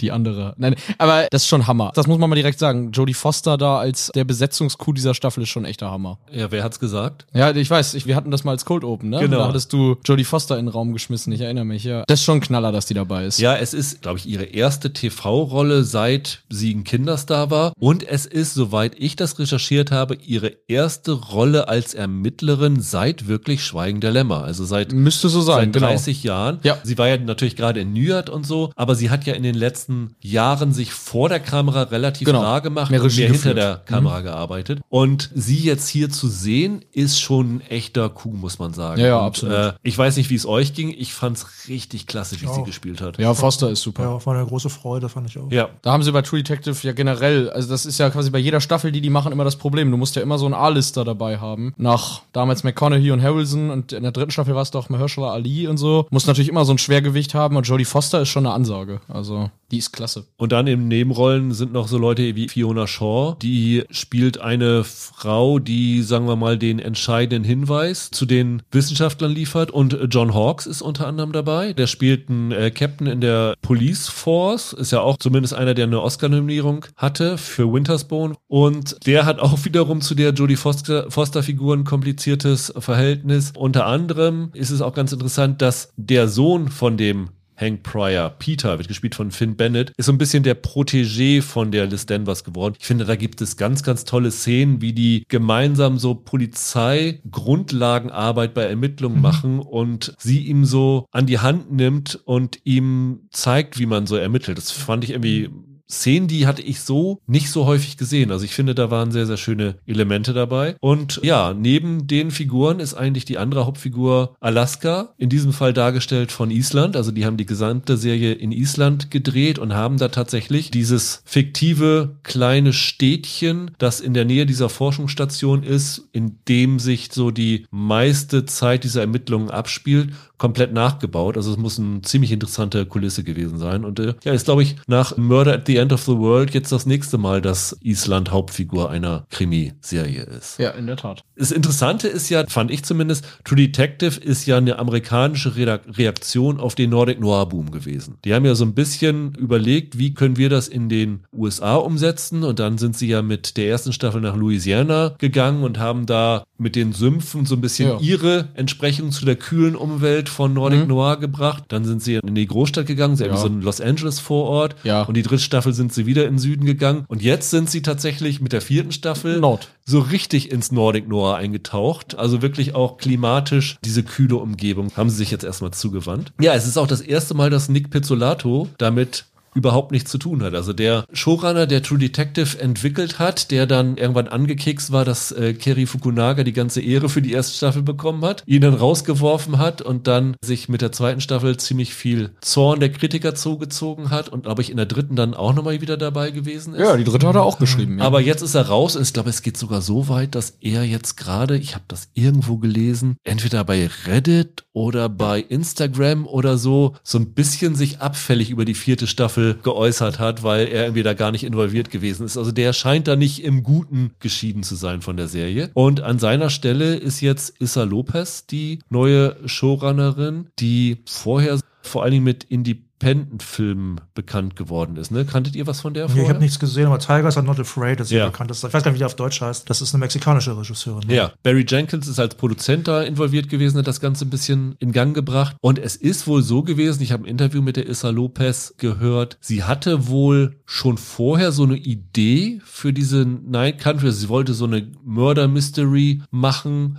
und hatte, glaube ich, auch dieses Alaska oder zumindest Eis-Szenario. Und dann hat sie einen Anruf von HBO bekommen und die haben sie gefragt, was würdest du mit True Detective machen? Und dann hat sie gesagt, haha, ich habe da gerade eine Idee. Und dann haben sie das vermengt, das Ganze. Ja, ich habe das auch so ähnlich gehört, dass dieses Konzept, das sie hatte, ursprünglich sogar schon mal gepitcht war. Ich weiß nicht, ob bei HBO oder woanders, aber eben noch nicht als True Detective, sondern dann halt nur wahrscheinlich als Night Country. Und das ist dann vermengt worden letztlich, als sie dann bei HBO quasi den Job bekommen hat. Ja. Wir müssen dazu sagen, Roland und ich ich haben bis jetzt nur die ersten zwei Folgen gesehen, also das, was ihr auch sehen konntet. Michael, du hast schon die gesamte Staffel gesehen oder fehlt dir noch die letzte Folge? Nee, ich habe alles gesehen. Du hast alles gesehen, alle, weil alle sechs, es sind diesmal ja nur sechs Folgen, nicht ja. acht wie bei den vorherigen Staffeln. Weil du hattest alle Screener und als ich aus dem Urlaub zurückkam, waren die Screener leider schon abgelaufen, ja. deswegen konnte ich da nicht reinschauen. Deswegen hast du schon einen Wissensvorsprung vor uns. Ich stelle mich dumm. Genau. Aber deswegen fange ich mal mit Roland an und frag dich mal, die zwei Folgen, die du gesehen hast, wie hat dir das so zugesagt als als Krimi-Geschichte an sich und als True Detective-Geschichte? Also, als damals die erste Staffel gelaufen ist, da war ich immer jede Woche total heiß drauf, die neue Folge zu sehen. Und ich muss ganz ehrlich sagen, so geht es mir momentan auch wieder. Also, ich kann das kaum erwarten, die dritte Folge zu sehen. Ich fand das schon sehr spannend. Die Issa Lopez, die hat ein gutes Händchen für Atmosphäre. Die Geschichte ist echt nicht schlecht. Ich finde es ein bisschen komisch von äh, Pizzolato, sich darüber zu mokieren, weil ich habe das Gefühl, dass gerade diese, ausgerechnet diese vierte Staffel, die wirkt wirklich wie so ein Love Letter an die erste. Ich finde es ganz gut, dass hier so der Horroraspekt ein bisschen stärker betont wird, der ja vor allem in der ersten, ein bisschen auch in der dritten ja auch vorhanden war. Ich bin da echt gerne dabei. Ich finde es jetzt nicht das super mega Meisterwerk, das ist jetzt natürlich nichts mehr völlig Neues, aber ich habe so gedacht, Mensch, wie cool wäre das gewesen, wenn das die zweite Season gewesen wäre. Dann hätten, glaube ich, viele gesagt, dieser Novitätencharakter ist weg, aber es ist tatsächlich eine gute Fortsetzung auch so von dieser ganzen Idee bei True Detective, das ist ja dieser Titel schon, hat ja sowas Palpiges und so, wie so alte Pipe True Crime Hefte oder auch irgendwelche alten Detektivgeschichten. Und das ist hier auch wieder drin. Ich finde es echt gut, bin echt zufrieden. Muss ich auch sagen, also atmosphärisch hat mich der Auftakt sehr überzeugt. Also ich finde, du wirst da sehr gut reingezogen. Wie ich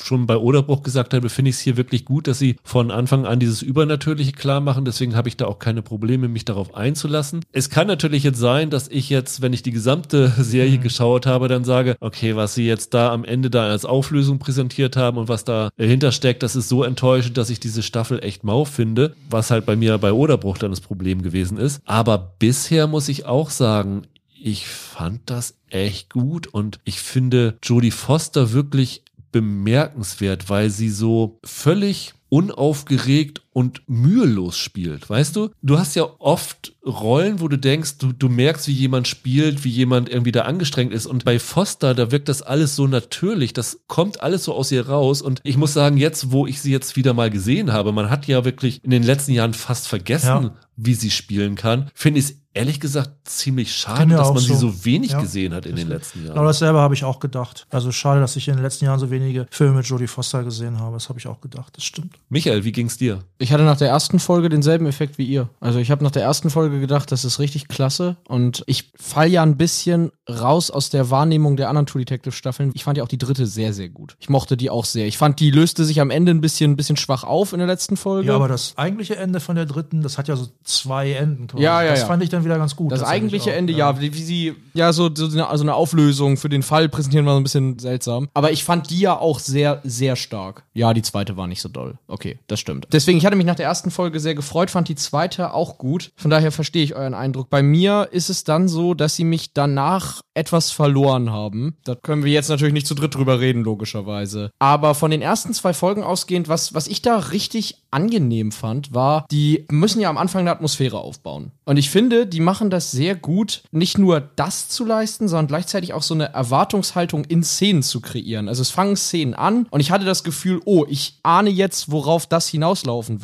Und oft lief es nicht auf das hinaus, was ich erwartet habe. Das ist schön geworden. Auch die visuelle Präsentation ist richtig toll. Also ich glaube, das Ende der ersten Folge ist echt so ein Moment, wo man schlucken muss. Das fand ich da am Anfang auch sehr gelungen. Ich finde, was die Serie erstmal schaffen muss, was eine wirklich große Herausforderung ist, aus diesem Setting was Neues herauszuholen. Na klar, Alaska hast du noch nicht so oft gehabt, aber wenn du diese Serie, ich weiß nicht, ob ihr das die gesehen habt, aber wenn ihr das, das schaut, fühlte ich mich als erstes an Fortitude erinnert. Habt ihr die gesehen nee. bei Sky? Das war ja diese auf Spitzbergen spielende Serie, also auch eisige Landschaft, auch ewiges Dunkel, auch so ein kleiner Ort, wo wirklich nur Leute mit Abgründen hingegangen sind, weil wer geht sonst in so eine gottverlassene Gegend, wo die Sonne nicht scheint, wo die Leute alle mit Gewehren rumlaufen, weil die Eisbären ständig eine Gefahr sind und hier gleich in der ersten Folge taucht ja auch wieder ein Eisbär auf, wobei man nicht weiß, ob das jetzt eine Vision ist oder oder oder real ist. Der Eisbär aus Lost. genau. versehentlich ans Set Aber gewandert. solche Serien gibt's ja häufiger und ja. von daher ist es so ein bisschen, also True Detective Staffel 1 hatte den Vorteil, diese Sümpfe von Louisiana für so eine Krimi-Handlung war wirklich was recht Neues ist. Hier ist es nicht so neu und ich finde trotzdem, dass sie da, da ein interessantes Setting rausholen. Das fand ich ziemlich klasse und ich fand wirklich diesen Ort interessant. Ich finde diese komischen Charaktere, die da rumlaufen, sehr, sehr interessant und man weiß ja nicht, was damit genau passiert. Was in den ersten zwei Folgen nur angedeutet wird. Ich vermute mal, Michael, das wird nachher aufgelöst. Die scheinen ja auch alle irgendwie noch so eine traumatische Vergangenheit zu haben. Also die Jodie Foster Figur hat irgendwas Schlimmes erlebt, was ich spekuliere jetzt nur mit dem vermutlichen Tod ihres Mannes zu tun hat, weil sie hat eine Stieftochter, um die sie sich kümmert. Und es wird nicht ganz klar, was mit dem Vater passiert ist. Das ist ja bei True Detective auch ein Standard, dass die Ermittler Traumata haben, die nach und nach enthüllt werden, oder? Also die erste Staffel hatte ja als Erzählmuster, dass die ersten sechs Folgen oder so, Matthew McConaughey und Woody Harrelson bei Verhören irgendwie in Rückblenden ihre Geschichte ja. erzählen und so. Das gehört hier ja dazu. Also dafür, dass ich, wie gesagt, gelesen hatte, das war mal als nicht True Detective Stoff gepitcht. Ist da viel von der DNA von diesen Pizzolato Staffeln drinne? Das finde ich schon. Und die Evangeline Navarro, die von Kaylee Rice gespielt wird, die hat eine Militärvergangenheit. Das wird in der ersten Folge in einer richtig, richtig heftigen Szene gezeigt. Mhm. Also da musste man schon ein bisschen schlucken. Das ist auch so ein Ding, was du wahrscheinlich mit Horror mit meintest, was da schon noch mit reinspielt. Also ich vermute, dass das nachher Michael noch eine größere Rolle spielen wird, ne?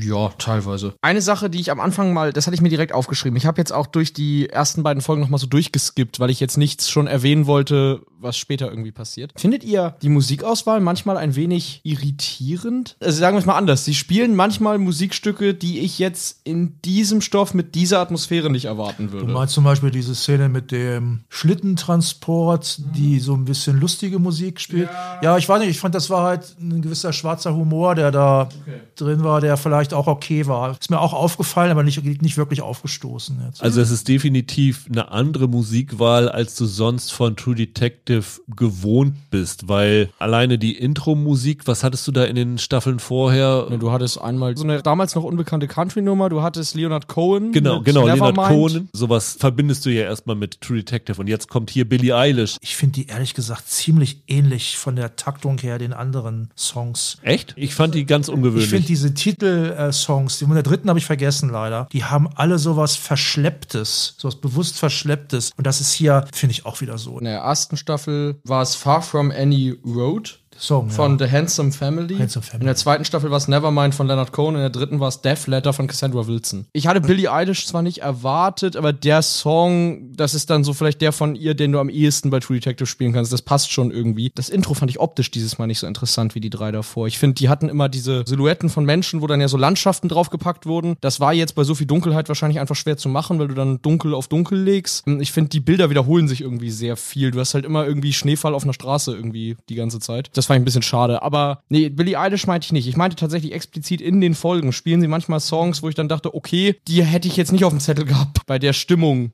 die ihr da habt. Vielleicht ein bisschen ungewöhnlich, was sie manchmal für Musik einspielen. Das heißt, Michael, wir sollen uns jetzt darauf einstellen, dass es nach den zwei Folgen nicht mehr ganz so gut weitergeht, weil der Fall nicht so für dich interessant aufgelöst ist oder was waren so deine Bauchschmerzen bei den letzten Ich will mal Folgen? eine Sache sagen vorher, wo ich echt Bange vorhabe, ist, ich finde dieses Mysterium, was sie ja in den ersten beiden Folgen kreieren, das finde ich so fett, dass ich echt denke, Alter, wie willst du sowas denn ohne totales Mambo-Jumbo auflösen, halbwegs sinnvoll? Das frage ich mich wirklich. Ja, ist wie bei Oderbruch, das ist genau das Problem. Deswegen, Michael, die Frage, ist das ein Problem hier? Weiß ich nicht, ob ihr euch darauf einstellen müsst. Also mir ging es tatsächlich so, dass ich die letzte Folge wieder ziemlich gut fand, aber die Folgen drei bis fünf nicht so interessant. Ich hatte da das Gefühl, dass sie, wir haben ja schon gesagt, es gibt diese übernatürlicheren Elemente und so weiter und ähm, es gibt verschiedene Dinge, die hier eine Inspiration sind. Du hast nochmal diesen Autoren von King in Yellow. Ja, den Chambers. Wobei man sagen muss, also diese Anspielung, habe ich vorhin nicht gesagt, von diesem Hilbert Chastain ist eine Geschichte dort, der Wiederhersteller des guten Rufes heißt sie auf Deutsch. Ja. Die Showrunnerin hat ja auch gesagt, dass sie Lovecraft sehr mag und so weiter. Also es gibt hier ja durchaus große Inspirationsquellen. Und ich hatte in den Folgen drei bis fünf das Gefühl, dass sie zu sehr mit Dingen beschäftigt war, die die Staffel eigentlich nur gelenkt haben, bis sie zu dieser Auflösung kamen, zu der sie hin wollten. Also es ging mir tatsächlich so, obwohl es die kürzeste Staffel ist, dass ich das Gefühl hatte, sie ist eigentlich zu lang für das, was sie tatsächlich zu erzählen haben. Für mich meanderte das dann irgendwann. Ich finde auch die zweite Ermittlerfigur nicht so überzeugend gesamt gesehen als Charakter. Ich hatte mit der irgendwann habe ich angefangen mit der Probleme zu bekommen. Ich finde die zu einseitig eingesetzt im Verlauf der Staffel. Die ist ja so eine sehr, sehr tough ge getrimmte Frau. Sie haben ja nicht ohne Grund eine Boxerin besetzt. Das hat ja durchaus auch seinen, seinen Grund. Und irgendwann fehlte mir da eine Variation bei der. Ich hatte dann das Gefühl, ich, ich weiß jetzt, wie sie sich verhält, ich weiß, wie sie drauf ist. Da kommt auch nicht mehr viel von ihrer Seite. Das war dann auch so. Also in den ersten zwei Folgen fand ich die jetzt sehr solide, sage ich mal. Ist jetzt keine Offenbarung, aber ich fand die gut. Also ich muss auch sagen, nach den ersten beiden Folgen bin ich echt gespannt, wie es weitergeht. Ich bin noch nicht ganz so drinne wie du, Roland, dass ich jetzt wirklich fiebere, dass die nächsten Folgen kommen. Aber ich bin schon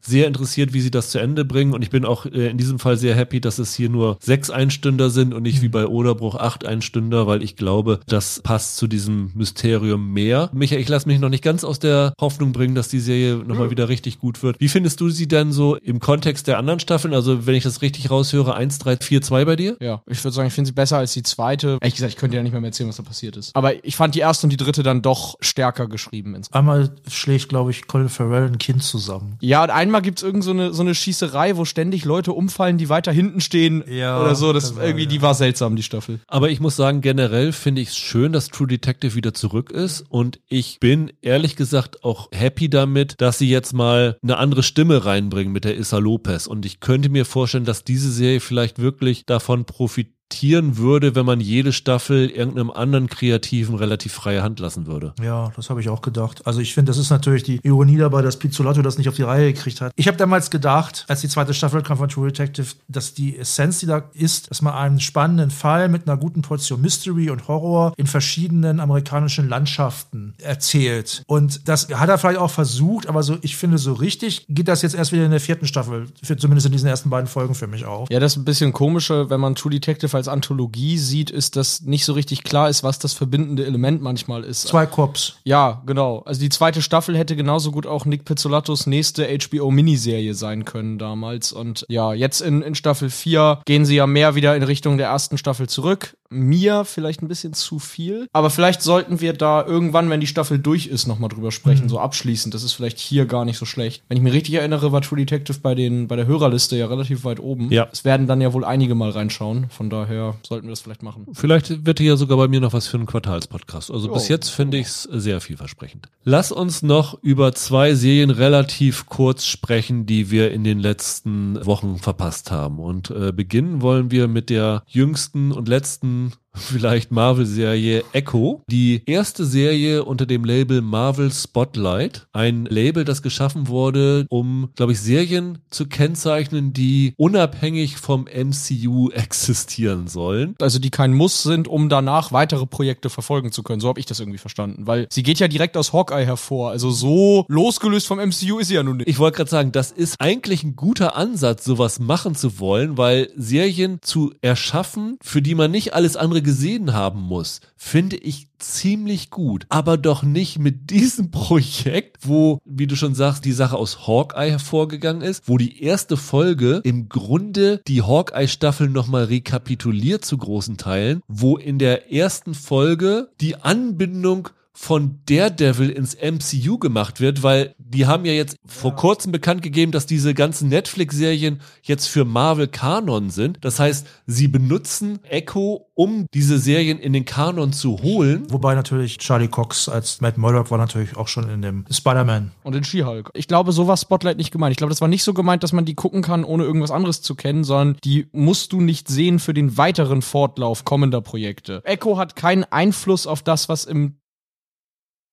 naja, das stimmt aber auch wieder nicht, weil äh, die letzte Folge hat eine Abspannsequenz, die auf die neue geplante Daredevil-Serie hinleitet. Also das kann man auch nicht so autark sehen. Wobei, das ist ja nun wirklich so ein banaler Teaser, das ist ja eigentlich nicht. Ja, gut, das sind ja immer alle Dinge, aber ich oh. finde halt, wenn man sagt, die stehen für sich, dann muss man sowas nicht machen. Also äh, dieses Label finde ich bisher ziemlich absurd, was damit zu tun hat, dass Echo ja nicht so geplant gewesen ist. Man muss sagen, das war ursprünglich mal ein ganz anderes Konzept dahinter. Das ist ja ein Spin-off von dieser Figur, die von Alakwa Cox gespielt wird, Maya Lopez, gehörlos und hat eine Prothese am ich glaube, rechten Bein, mhm. wenn ich mich nicht ganz täusche. Ja, irgend an einem der beiden. Die Schauspielerin auch. Also beides, auch gehörlos tatsächlich, ne? Das war zwar als Spin-off geplant, aber ursprünglich sollte es, glaube ich, eine achtteilige Miniserie sein, die dann wahrscheinlich diese Geschichte ein bisschen weitererzählt. Und dann haben sie das Ding gedreht und dann hat Kevin Feige wohl angeblich, so wird es erzählt, diese Folgen gesehen und gesagt, das ist nicht veröffentlichbar, was wir hier gemacht haben. Und dann haben sie das Ganze in die Tonne getreten, haben wohl ganz viel nachgedreht und wahrscheinlich versucht, irgendwie die gedrehten Szenen zu retten und haben jetzt daraus fünf Folgen zusammengeschnitten. Von denen irgendwie vier auch nur so eine halbe Stunde lang sind. Ne? Also sehr, sehr kurz. Ja, ja, die sind alle nur 40 Minuten lang. Wenn ich mich nicht ganz täusche, ist es auch, abgesehen von den Netflix-Serien, die erste Marvel-Serie, die komplett gleichzeitig veröffentlicht worden ist, nicht im Wochenrhythmus? Oder gab es die, gab's da andere auch schon? Hm, das stimmt, glaube ich, ja. Das ist auch ursprünglich mal anders geplant gewesen. Und dann haben sie ja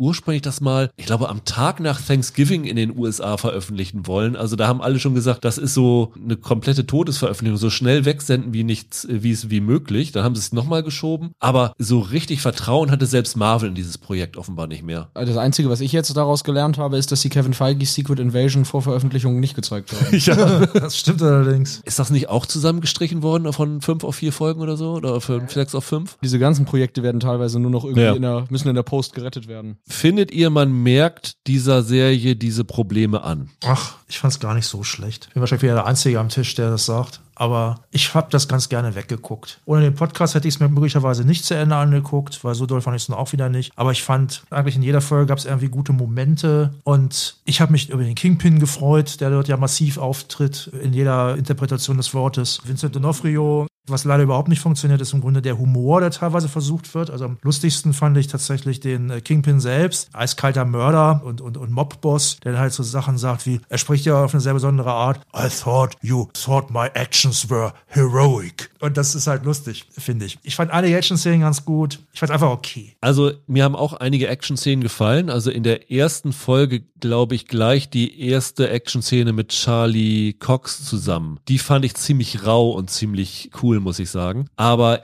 insgesamt hat mich die Serie überhaupt nicht überzeugt. Da waren so viele Probleme und das Schlimme ist, dass da so viele Ideen drinne waren, die eigentlich hätten gut sein können. Man muss ja sagen, diese Echo-Figur in den Comics heißt sie ja Echo, weil sie die Kampftechniken ihrer Gegner kopieren kann. Sie ist eigentlich der Taskmaster. Taskmaster ist eine andere Marvel-Figur, der halt auch den Stil, den Kampfstil von anderen Leuten kopieren Ich dachte, jetzt geht's um Greg Davies. aber- Nee, nee, nee, nee, nee, nee, nee, nee. Und in der Serie wird diese ganze Figur komplett neu interpretiert. Da wird Echo mit einer ganz anderen Bedeutung belegt, was ehrlich gesagt völlig bescheuert ist. Ja, wobei, ohne jetzt zu spoilern, aber ihr Name Echo passt auch zu dem, was sie jetzt kann. Ja, ja, das wirkte so konstruiert, Ach weil so, das in so okay. Dialogen aufgezwungen wird, dieser Name. Meinetwegen. Aber ich, ich fand zumindest haben sie sich jetzt nicht einfach irgendwas überlegt, sondern schon was, was mit dem Namen dieses Charakters zu tun hat. Aber was halt ganz interessant ist, ist, dass sie versuchen in diesen Folgen das Ganze mit so indigener Geschichte zu belegen. Also das wird dann so über die Geschichte der Choctaw erzählt. Auch so Sachen, die ich nicht wusste. Ich glaube, in der zweiten oder dritten Folge am Anfang wird so ein Sport gespielt, wo ich denke, aha, sieht ja aus wie Lacrosse. Und wenn du dann recherchierst, ist es so, dass tatsächlich Lacrosse tatsächlich auf die amerikanischen Ureinwohner geht. Ich finde ich übrigens eine ganz gute dynamische Szene. Diese Sachen werden bis auch, glaube ich, in einer Folge immer am Anfang erzählt. Da geht es so auf diese Geschichte und nachher wird das in der letzten Folge, wird das wieder aufgegriffen, was das eigentlich alles für die Serie soll. Die Idee finde ich gut, aber die Umsetzung hat für mich dann überhaupt nicht funktioniert. Weil mein Problem, was ich damit hatte mit der Serie, ist, die wirkt teilweise ein bisschen veraltet, die wirkt von der Zeit überholt. Ja. Da ist ja irgendwie der halbe Cast, habe ich das teilweise das Gefühl gehabt, von Re- Reservation Dogs dabei. Ja. Können wir gleich nochmal drauf eingehen. Man hat mal das Gefühl, dass die Serie dafür geliebt werden möchte, wie sie die indigenen Kultur zeigt. Und du denkst die ganze Zeit, ja, ihr seid noch nicht mal die Zweiten, ihr seid die, die, die Dritten oder Vierten, die das jetzt irgendwie machen. Und hier ist dann ja auch noch relativ viel, ich sag mal, Folklore drin, die ja zum Beispiel Reservation Dogs grundsätzlich vermieden hat und nicht bewusst nicht gezeigt hat. Michael brennt es unter den Nägeln zu sagen, wie furchtbar er diese Serie findet. Das tut's nicht. Also erstmal möchte ich loswerden, dass ich Graham Greene als Opa wahnsinnig lustig fand. Graham Greene ist das absolute Highlight dieser Ja, Serie. ich, ich hätte gern auf YouTube so ein Highlight-Reel, wo einfach alle Graham Greene-Szenen aneinander geschnitten sind. Ich finde den super, den Typ. Die beste Szene ist, wenn er da, der, der hat so einen Krämerladen und wenn da die Ja, genau. Touristen rankommen und er die dann irgendwie über den Tisch zieht und äh, fertig macht, das ist großartig. Ja, ich weiß nicht, das ist wirklich so ein Charakterdarsteller. Ich liebe das, egal wann der irgendwo auftaucht. Und deswegen, Echo ist aus Prinzip schon mal besser als Secret Invasion, weil Graham Greene einmal durchs Bild läuft. Das war super. Er ist wirklich cool. Ich fand bei Echo Aspekte gelungen. Ihr habt jetzt zum Beispiel in der ersten Folge diese Daredevil-Kampfszene da erwähnt, die es da einmal gibt. Die ja, glaube ich, als Longshot gefilmt war, also ohne Schnitt, der ganze Kampf. So in Anspielung daran, dass sie das bei Netflix und Daredevil ja auch gerne gemacht haben. Ich finde, man erkennt hier so eine Mühe, Dinge ein bisschen anders zu machen. Hier sind ja auch Gewaltspitzen drin, die sie bei Marvel sonst nicht haben. Ehrlich gesagt, nachdem jede Folge mit dieser seltsamen Texteinblendung, dass das irgendwie für Adults ist oder irgendwie sowas angefangen hat, habe ich noch gedacht, was wollt ihr denn jetzt? So gewalttätig ist es dann jetzt auch nicht. Da waren die Netflix-Serien viel härter, ehrlich gesagt. Die Netflix-Serien waren viel härter, das stimmt. Ja. Aber es gibt tatsächlich äh, Szenen mit vergleichsweise viel Blut und, Genau. und unschönen Leichen, die haben Genau. sie so nicht gezeigt bisher. Du musst immer bedenken, dass es bei Disney Plus läuft, wo es angeblich alles immer nur für Ja, ja. Jugendliche ist. Ne? Ja, ja, nein schon, nein, schon klar. Aber wie gesagt, ich hatte da halt, nachdem da irgendwie stand for Adults oder so, gedacht, jetzt kommt wirklich wie bei Daredevil so ein, so ein Hallway-Fight, wo da irgendwie die, die Leute da zerhackt werden, so ungefähr. Aber das hat mir zum Beispiel gefallen, dass hier der Umgang mit Gewalt mal ein bisschen unverkrampfter und ehrlich gesagt ein bisschen ehrlicher ist. Das heißt, wenn Leuten ins Gesicht geschossen wird, sieht das halt nicht schön aus. Und irgendwie hat Vincent D'Onofrio in dieser Rolle ja schon immer was gehabt. Hier finde ich auch wieder, obwohl er ja nie richtig aktiv wird im Verlauf der Staffel, das kann man glaube ich sagen, der hat einfach als Gegenspieler eine tolle Präsenz, die immer über allem steht. Erzählerisch finde ich vieles, was sie machen, aber daneben gegangen. Also dieser Versuch, ihr habt das schon eben gesagt, indigene Kultur und Vorgeschichte. Es gibt ja immer Szenen von früher. Die erste Szene der Serie ist ja tatsächlich so ein, das kann man ja, das, ich denke, das kann man sagen, ist die erste Szene, so eine Schöpfungsgeschichte. Wie die Choctaw zu Menschen geworden sind. Ja, irgendwie, exakt. Und das wird dann tatsächlich auch visuell dargestellt. Das ist an sich alles schön und gut. Aber wie sie das dann mit der Gegenwart verknüpfen, da muss ich euch schon zustimmen, das funktioniert für mich so gar nicht. Und Roland, du hast auch recht, sie kommen da auch zu spät mit. Das ist das eine. Und du hast eben gesagt, der ganze, fast gefühlt der ganze Reservation Dogs Cast oder viele von da tauchen mal auf. Wenn du Reservation Dogs und Longmire gesehen hast, kennst du, glaube ich, wirklich absolut jeden, der hier mal durchs Bild läuft. In der letzten Folge, glaube ich, das ist doch hier William Knifeman. Ja, ja. Dallas Goldtooth. Ja, genau, der da als Country-Sänger hier nochmal auftaucht. Ja. Das liegt ja aber wahrscheinlich einfach daran, San McClernand hat das mal in einem Interview erzählt, dass du halt als indigener Darsteller in den USA so viel Rollenangebote hast du halt nicht und dementsprechend gibt's auch nicht so viele, die da tatsächlich im, im Fernsehen präsent sind. Das heißt, wenn du dann so ein Ensemble zusammenstellst, dann landest du halt bei den Leuten. Devery Jacobs ist als Schwester noch dabei. Richtig, Aber genau. das sind die Sachen, die mich richtig, richtig aufgeregt haben. Wenn du diese Darstellerliste dir anguckst, denkst Ja. du, wow, was ist das für eine unfassbar gute Besetzung. Wie gesagt, Devery Jacobs spielt die Schwester von Echo. Chesky Spencer aus The English spielt Henry Lopez, das ist der Onkel von der Maya. Zahn McLarnon spielt den Vater von der Maya. Ja, der war ja in Hawkeye auch schon in Ja. der Rolle.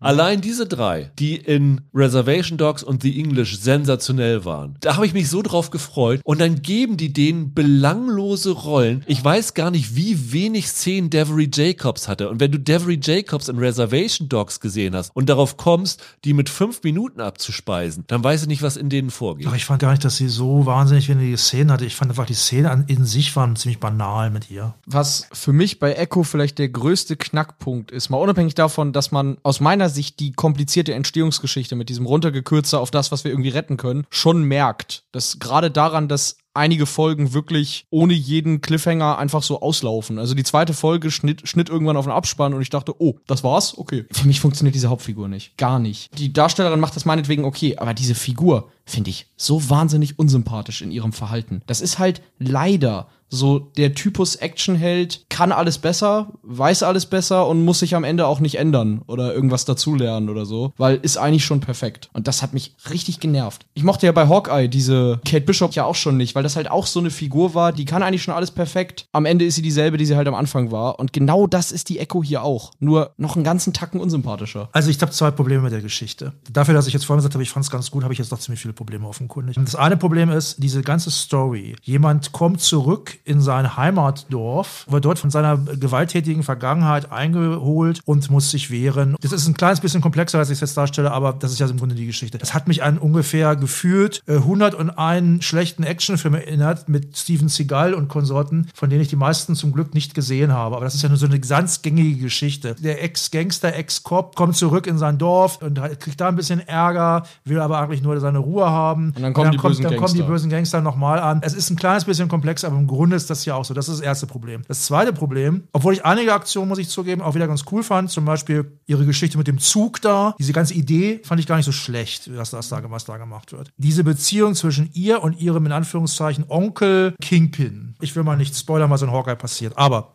Hawkeye endet ja mit einer dramatischen Konfrontation zwischen Echo und Kingpin. Und jetzt geht das immer hin und her und dann kommt der Kingpin in seiner durchaus coolen Art da an und dann mögen sie sich, dann ist er doch wieder sauer und ja, das ist ein volatiler, cholerischer Charakter, schon klar, aber das eiert da hin und her und ich muss echt sagen, hey, ich fand das richtig gut, dass die Folgen so kurz waren, weil da konnten sie nicht so viel Scheiße bauen. Es ist halt wieder so ein Fall von, hätte auch ein Zwei-Stunden-Film sein Ja. können, ne? Warum der Kingpin so an ihr hängt, das habe ich echt nicht kapiert. Das hat die Serie auch schlecht etabliert. Also der sieht sie irgendwie als seine Nachfolgerin oder so, aber dieses ganze Abhängigkeitsverhältnis von den beiden fand ich irgendwie ganz komisch. Naja, es gab ja in Hawkeye schon die Hintergrundgeschichte um ihren Vater. Und da gab es ja dann auch so eins, zwei Twists und Turns und dann, wer war das nun und wer steckte da aber hinter und so weiter. Und das ist ja gewissermaßen die Ausgangssituation für die Beziehung, die sie und Kingpin dann haben von da an. So wird es in der ersten Folge gezeigt. Ich habe aber weder in Hawkeye noch jetzt in Echo verstanden, warum es zu dieser Situation gekommen ist. Also was muss da denn vorher passiert sein, dass dieses Interesse von Kingpin an der Maya bestanden hat? Also ich finde auch, da bleiben sie sehr unkonkret. Also im Comic ist es ja offenbar so, ich habe diese Geschichten nicht gelesen, muss ich sagen, aber da ist es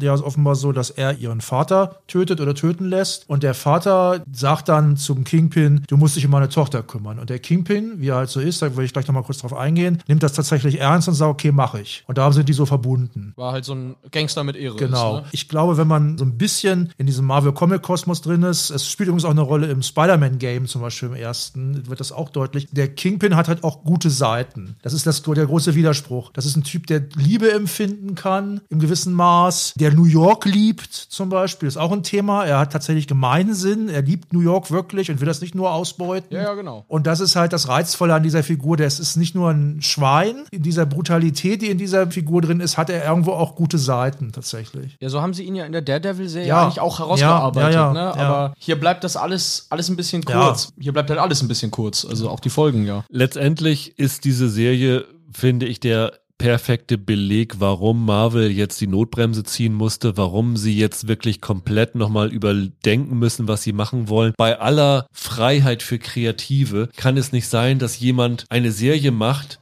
die am Ende dann irgendwie völliger Schrott ist und dann stellen wir es scheiße. Wie können wir das jetzt irgendwie retten? Und dann machen sie teure Nachdrehs und flickschustern da irgendwas zusammen, was am Ende dann einfach nicht mehr funktioniert. Und das kann so nicht weitergehen. Und da ist es gut, dass Marvel jetzt erstmal auch die Daredevil-Serie offensichtlich gestoppt hat. Und ich glaube, sonst haben sie aktuell gar keine Serien mehr in der Entwicklung und müssen jetzt nochmal wirklich komplett überlegen, was sie wollen. Also da hier der WandaVision-Ableger, ne? Ja, genau. Ein paar Sachen sind doch irgendwie Wonder Man und dieses Agatha Harkness. Das ist das, was du meinst, der WandaVision-Ableger. Ein paar Sachen sind ja schon fertig. Vielleicht ticken die richtigen Fans ja anders, aber bei Herr Agatha, da denke ich auch, wer hat denn da Bock drauf? Ja, nee, ich glaube, das ist das Problem. Das war bei Echo ja nicht anders. Da wird halt Ja. aus einer Nebenfigur, die in einer dieser Serien, deren Viewership ja nun auch nicht so wahnsinnig hoch ist, wie man mittlerweile weiß, dann da als Nebenfigur auftaucht, bekommt dann jetzt ein Spotlight, haha. Da frage ich mich halt auch, für wen genau produziert ihr das denn? Das ist aus der Zeit gekommen, wo Marvel das Gefühl hatte, sie können jede Figur Ja, bringen und dann wird es was Großes. Da sind sie dann vom Höhenflug von Guardians of the Galaxy und sowas alles gekommen und haben gesagt, ja super, wir können alles machen. Wir machen jetzt für jede Serie einen Spin-off. Dann können sie dann wie bei den Avengers immer mal Figuren kurz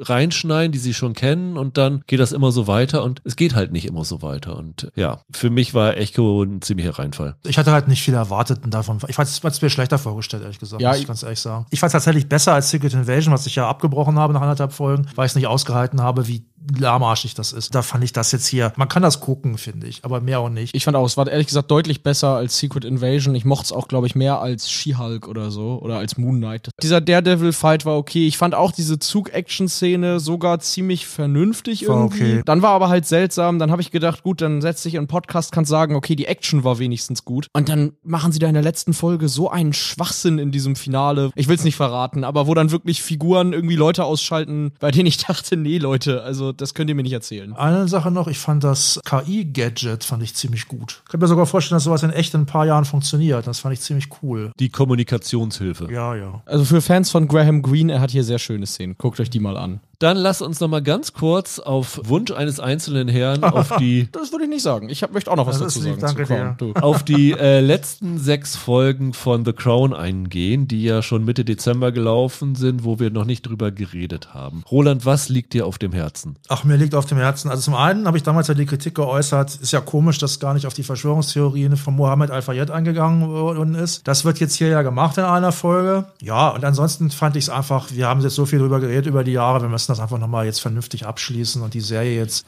auch vernünftig Ja. beerdigen, finde ich. Warum müssen wir es vernünftig abschließen, wenn Herr Morgan es auch nicht gemacht Naja, hat? aber die ersten vier Folgen haben wir ja schon irgendwie im, im Schwitzkasten gehabt und ziemlich draufgeprügelt. Ich finde auch, man sollte noch mal so kurz rekapitulieren. Also es ist auch nicht alles schlecht an diesen sechs Folgen. Ich finde die letzte Folge tatsächlich ganz anständig. Das ist sicher keine der besten. Aber ich finde das gar nicht so unclever, was er da gemacht hat. Dass er halt, kann man ja ruhig sagen, weil es ist ja das Thema der Folge, da geht es halt darum, dass Lilibet ihre Beerdigung plant. Und das dient halt auch so ein bisschen dazu, dass sie, Ja. dass, dass man halt einen Abschluss findet mit ihrem realen Begräbnis. Das Schlussbild ist ganz gut, ne? Genau. Die Margaret-Folge fand ich äh, auch ganz anständig. War die beste, glaube ich, von diesen sechs, von, der- von, der, von dieser ganzen Staffel jetzt insgesamt. ich fand die letzte Folge mit Abstand die beste von allen. Okay. Die letzte war auch okay. Was mir überhaupt nicht gefallen hat, war tatsächlich diese ganze William und Kate-Geschichte. Da gibt es einen schauerlichen Liebesdialog irgendwie, wo sie beiden sich dann ihre Interesse buchstäblich aneinander versichern. I thought you weren't interested. Of course I'm interested. Das ist, glaube ich, der dümmste Liebesdialog, den ich je gehört habe, glaube ich, meine eigenen eingeschlossen. Aber ich stelle wirklich konsterniert fest, dass ich immer noch das gerne gucke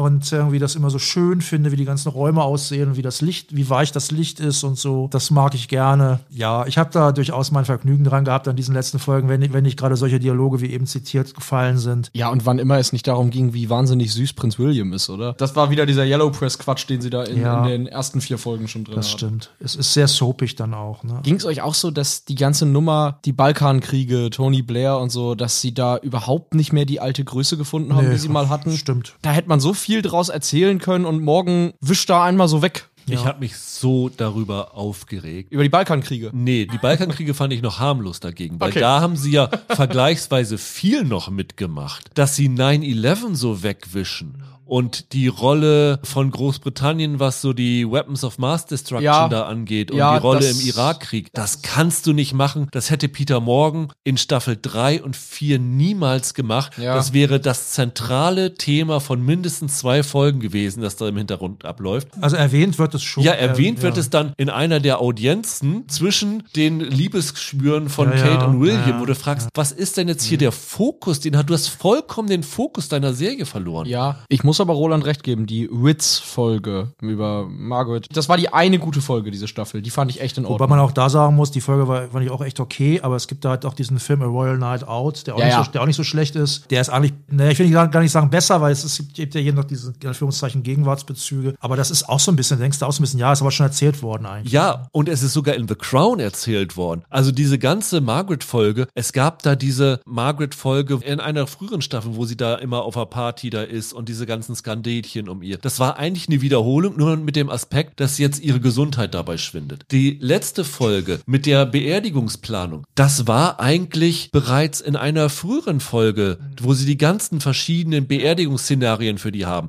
die Ich letzte Folge ist so nur drinne, weil Elsbeth halt gestorben Ja, ist und genau. man irgendwie auf ihren Tod reagiert. Das war, das war alles gut gemacht, aber ich habe das Gefühl gehabt, mehr als je zuvor, dass ich das, was er hier erzählt, schon alles gesehen habe. Auch, dass Fayette da jetzt diese ganzen Verschwörungstheorien loslässt. Ja, so what? Die fünfte Folge, wenn ich mich nicht ganz täusche, die erste von den neun, ging doch um die Trauerverarbeitung von William mit dem Tod von Diana, wie es danach Wie weitergeht. er ne? Charles entfremdet ist. Ja, so. genau. Und da habe ich mir gedacht, diese fünfte Folge hätte eigentlich Gereicht. Folge 2, 3 und 4 sein müssen. Ja, ja, Das genau. hätte komplett gereicht. Und dann konzentriert euch auf das, was The Crown stark gemacht hat. Dass sie, wie gesagt, 9-11 so wegwischen. Also die Tatsache, dass es 9-11 gibt, wird, glaube ich, in einem Nebensatz Das abgehandelt. läuft im Fernsehen, glaube ich. Genau, Oder exakt, sowas. Exakt, es läuft im Fernsehen. Und ich glaube, es wird auch nochmal erwähnt, Ja, dann wird einmal, wie gesagt, ist Tony Blair da und erzählt, dass das ja irgendwie ein bisschen komisch da gelaufen ist. Since in the Irak Towers und so. fell. Das ist das einschneidende Ereignis des 21. Jahrhunderts gewesen. Und das muss in The Crown größer stattfinden als in einem Nebensatz, wenn die Liebesprobleme von William und ja. Kate vier Folgen einnehmen. Selbst das, ich war dieses Jahr in St. Andrews und es war kurz nachdem sie dort gedreht haben. Diese, weil die haben sich ja da kennengelernt und die haben da wirklich vor Ort gedreht. Und wenn ich mir diese Serie angucke, denke ich mir, warum habt ihr in St. Andrews gedreht? Da wird fast gar nichts von dem Ort rübergebracht. Da haben sie vielleicht einmal so eine Außenfassade und einmal an der Uni da gedreht und das war's. Aber das fand ich auch enttäuschend. Also ich war hier wirklich sehr, sehr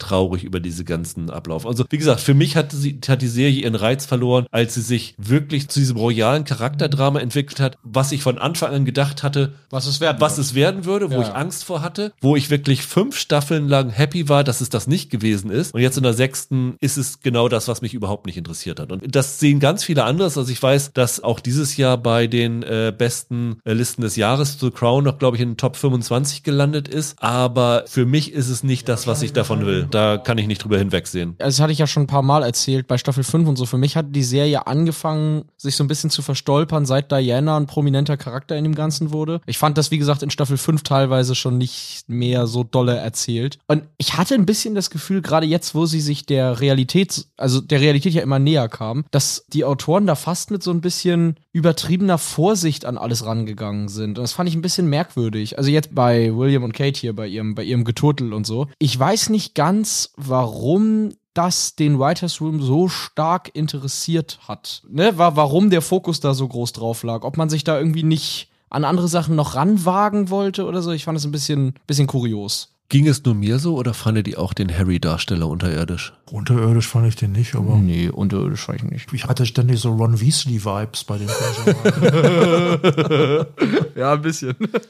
es wird da ja so zumindest immer in der Yellow Press breitgetretene angebliche Feindschaft zwischen den beiden Brüdern. Die entwickelt sich ja so im Lauf dieser sechs Folgen und das fand ich sehr konstruiert. Diese ganze Geschichte mit dem Nazi-Kostüm da, das fand ich noch okay. Da gab es eine gute Szene, das war, als äh, Prinz Philipp bei der Zeitung anruft und sie Nee, bei. Kostümverleih. Oder beim Kostümverleih Ja, anruft. ja, ja. Super. Das war gut. Diese ganze Geschichte fand ich ganz in Ordnung, aber ganz doof fand ich auch, wenn dann William mit Kate zu der, deren Eltern fährt, da den Jubil Jubilee im Fernsehen guckt. Genau, und sich dann ins Auto setzt Ja. und dann dahin fährt und denkt, okay, das ist bestimmt genauso Ja. gelaufen. Wirklich mal interessieren, ob der völlig verpeilt ist, wie Peter Morgan das jetzt so sieht irgendwie eigentlich. Mhm. Weil ich finde sogar jetzt noch, dass wenn der cool wäre, was er glaube ich fürchte ich nicht ist, würde er sagen, ach scheiß drauf, ich mache doch, doch noch eine Staffel. Und ich finde, man kann, er hätte noch so viel erzählen können mit Boris Johnson und so. Nicht nur, weil Boris Johnson eine Knalltüte ist, sondern auch, weil die Queen, es gab ja so in Anführungszeichen, was ihren Image angeht, ein Happy End für sie. Also sie Ja. war ja die große Konstante, wo sich alle darauf einigen konnten. Ne? Das wird ja überhaupt nicht mehr erzählt jetzt eigentlich. Ja. Ja, aber er ist ja komplett von dem Politischen zurückgeschreckt. Also das hat er ja komplett aus den Augen verloren. Deswegen noch eine Staffel mit Boris Johnson, wenn er sich nicht darauf konzentriert, sondern während Boris Johnson äh, da im Amt ist, dann lieber erzählt, wie Harry und Meghan abgehauen sind. Da denken sie, ja, äh,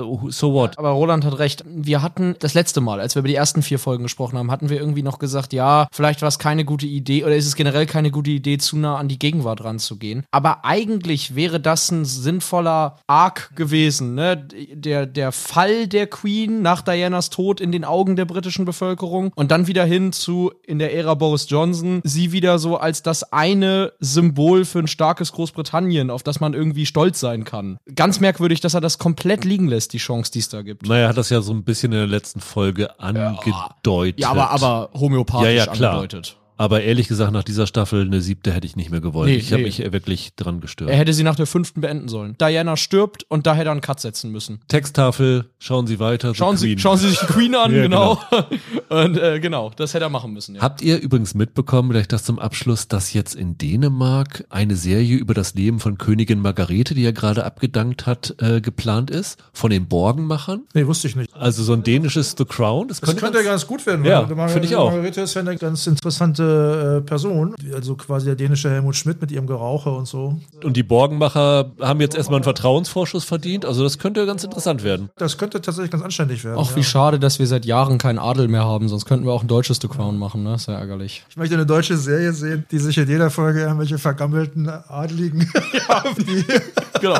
Das wäre eine schöne Satire. ich hoffe, ich kriege keine Klage, weil ich gerade von vergammelten Adligen gesprochen habe. kannst du dann ja The Lost Crown nennen, finde ich echt gut. Finde ich geil. Ja, dann haben wir heute sechs Serien weggeschaufelt und nächste Woche, Michael, werden wir wieder ein paar Sachen nachholen. Wir werden aber auch auf jeden Fall über eine neue Serie sprechen. Nächste Woche startet Mr. und Mrs. Smith bei Prime Video. Ja, mit Donald Glover, ne? Genau. Und äh, Maya Erskine statt Phoebe Waller-Bridge, da gab es ja auch Streitigkeiten hinter den Kulissen, wo sie ausgestiegen ist. Bin ich mal sehr gespannt, wie die Serie wird, weil den Film mit Brad Pitt und Angelina Jolie mochte ich ja nicht so, aber mal gucken, was die Serie kann. Ach, das basiert auf dem Film. Ich hatte gehofft, das basiert auf dem Hitchcock-Film. Okay. ja, das ist doof. Ja, bis dahin, habt ein schönes Wochenende. Bleibt gesund, macht's gut. Ciao, ciao. Tschüss. Ciao.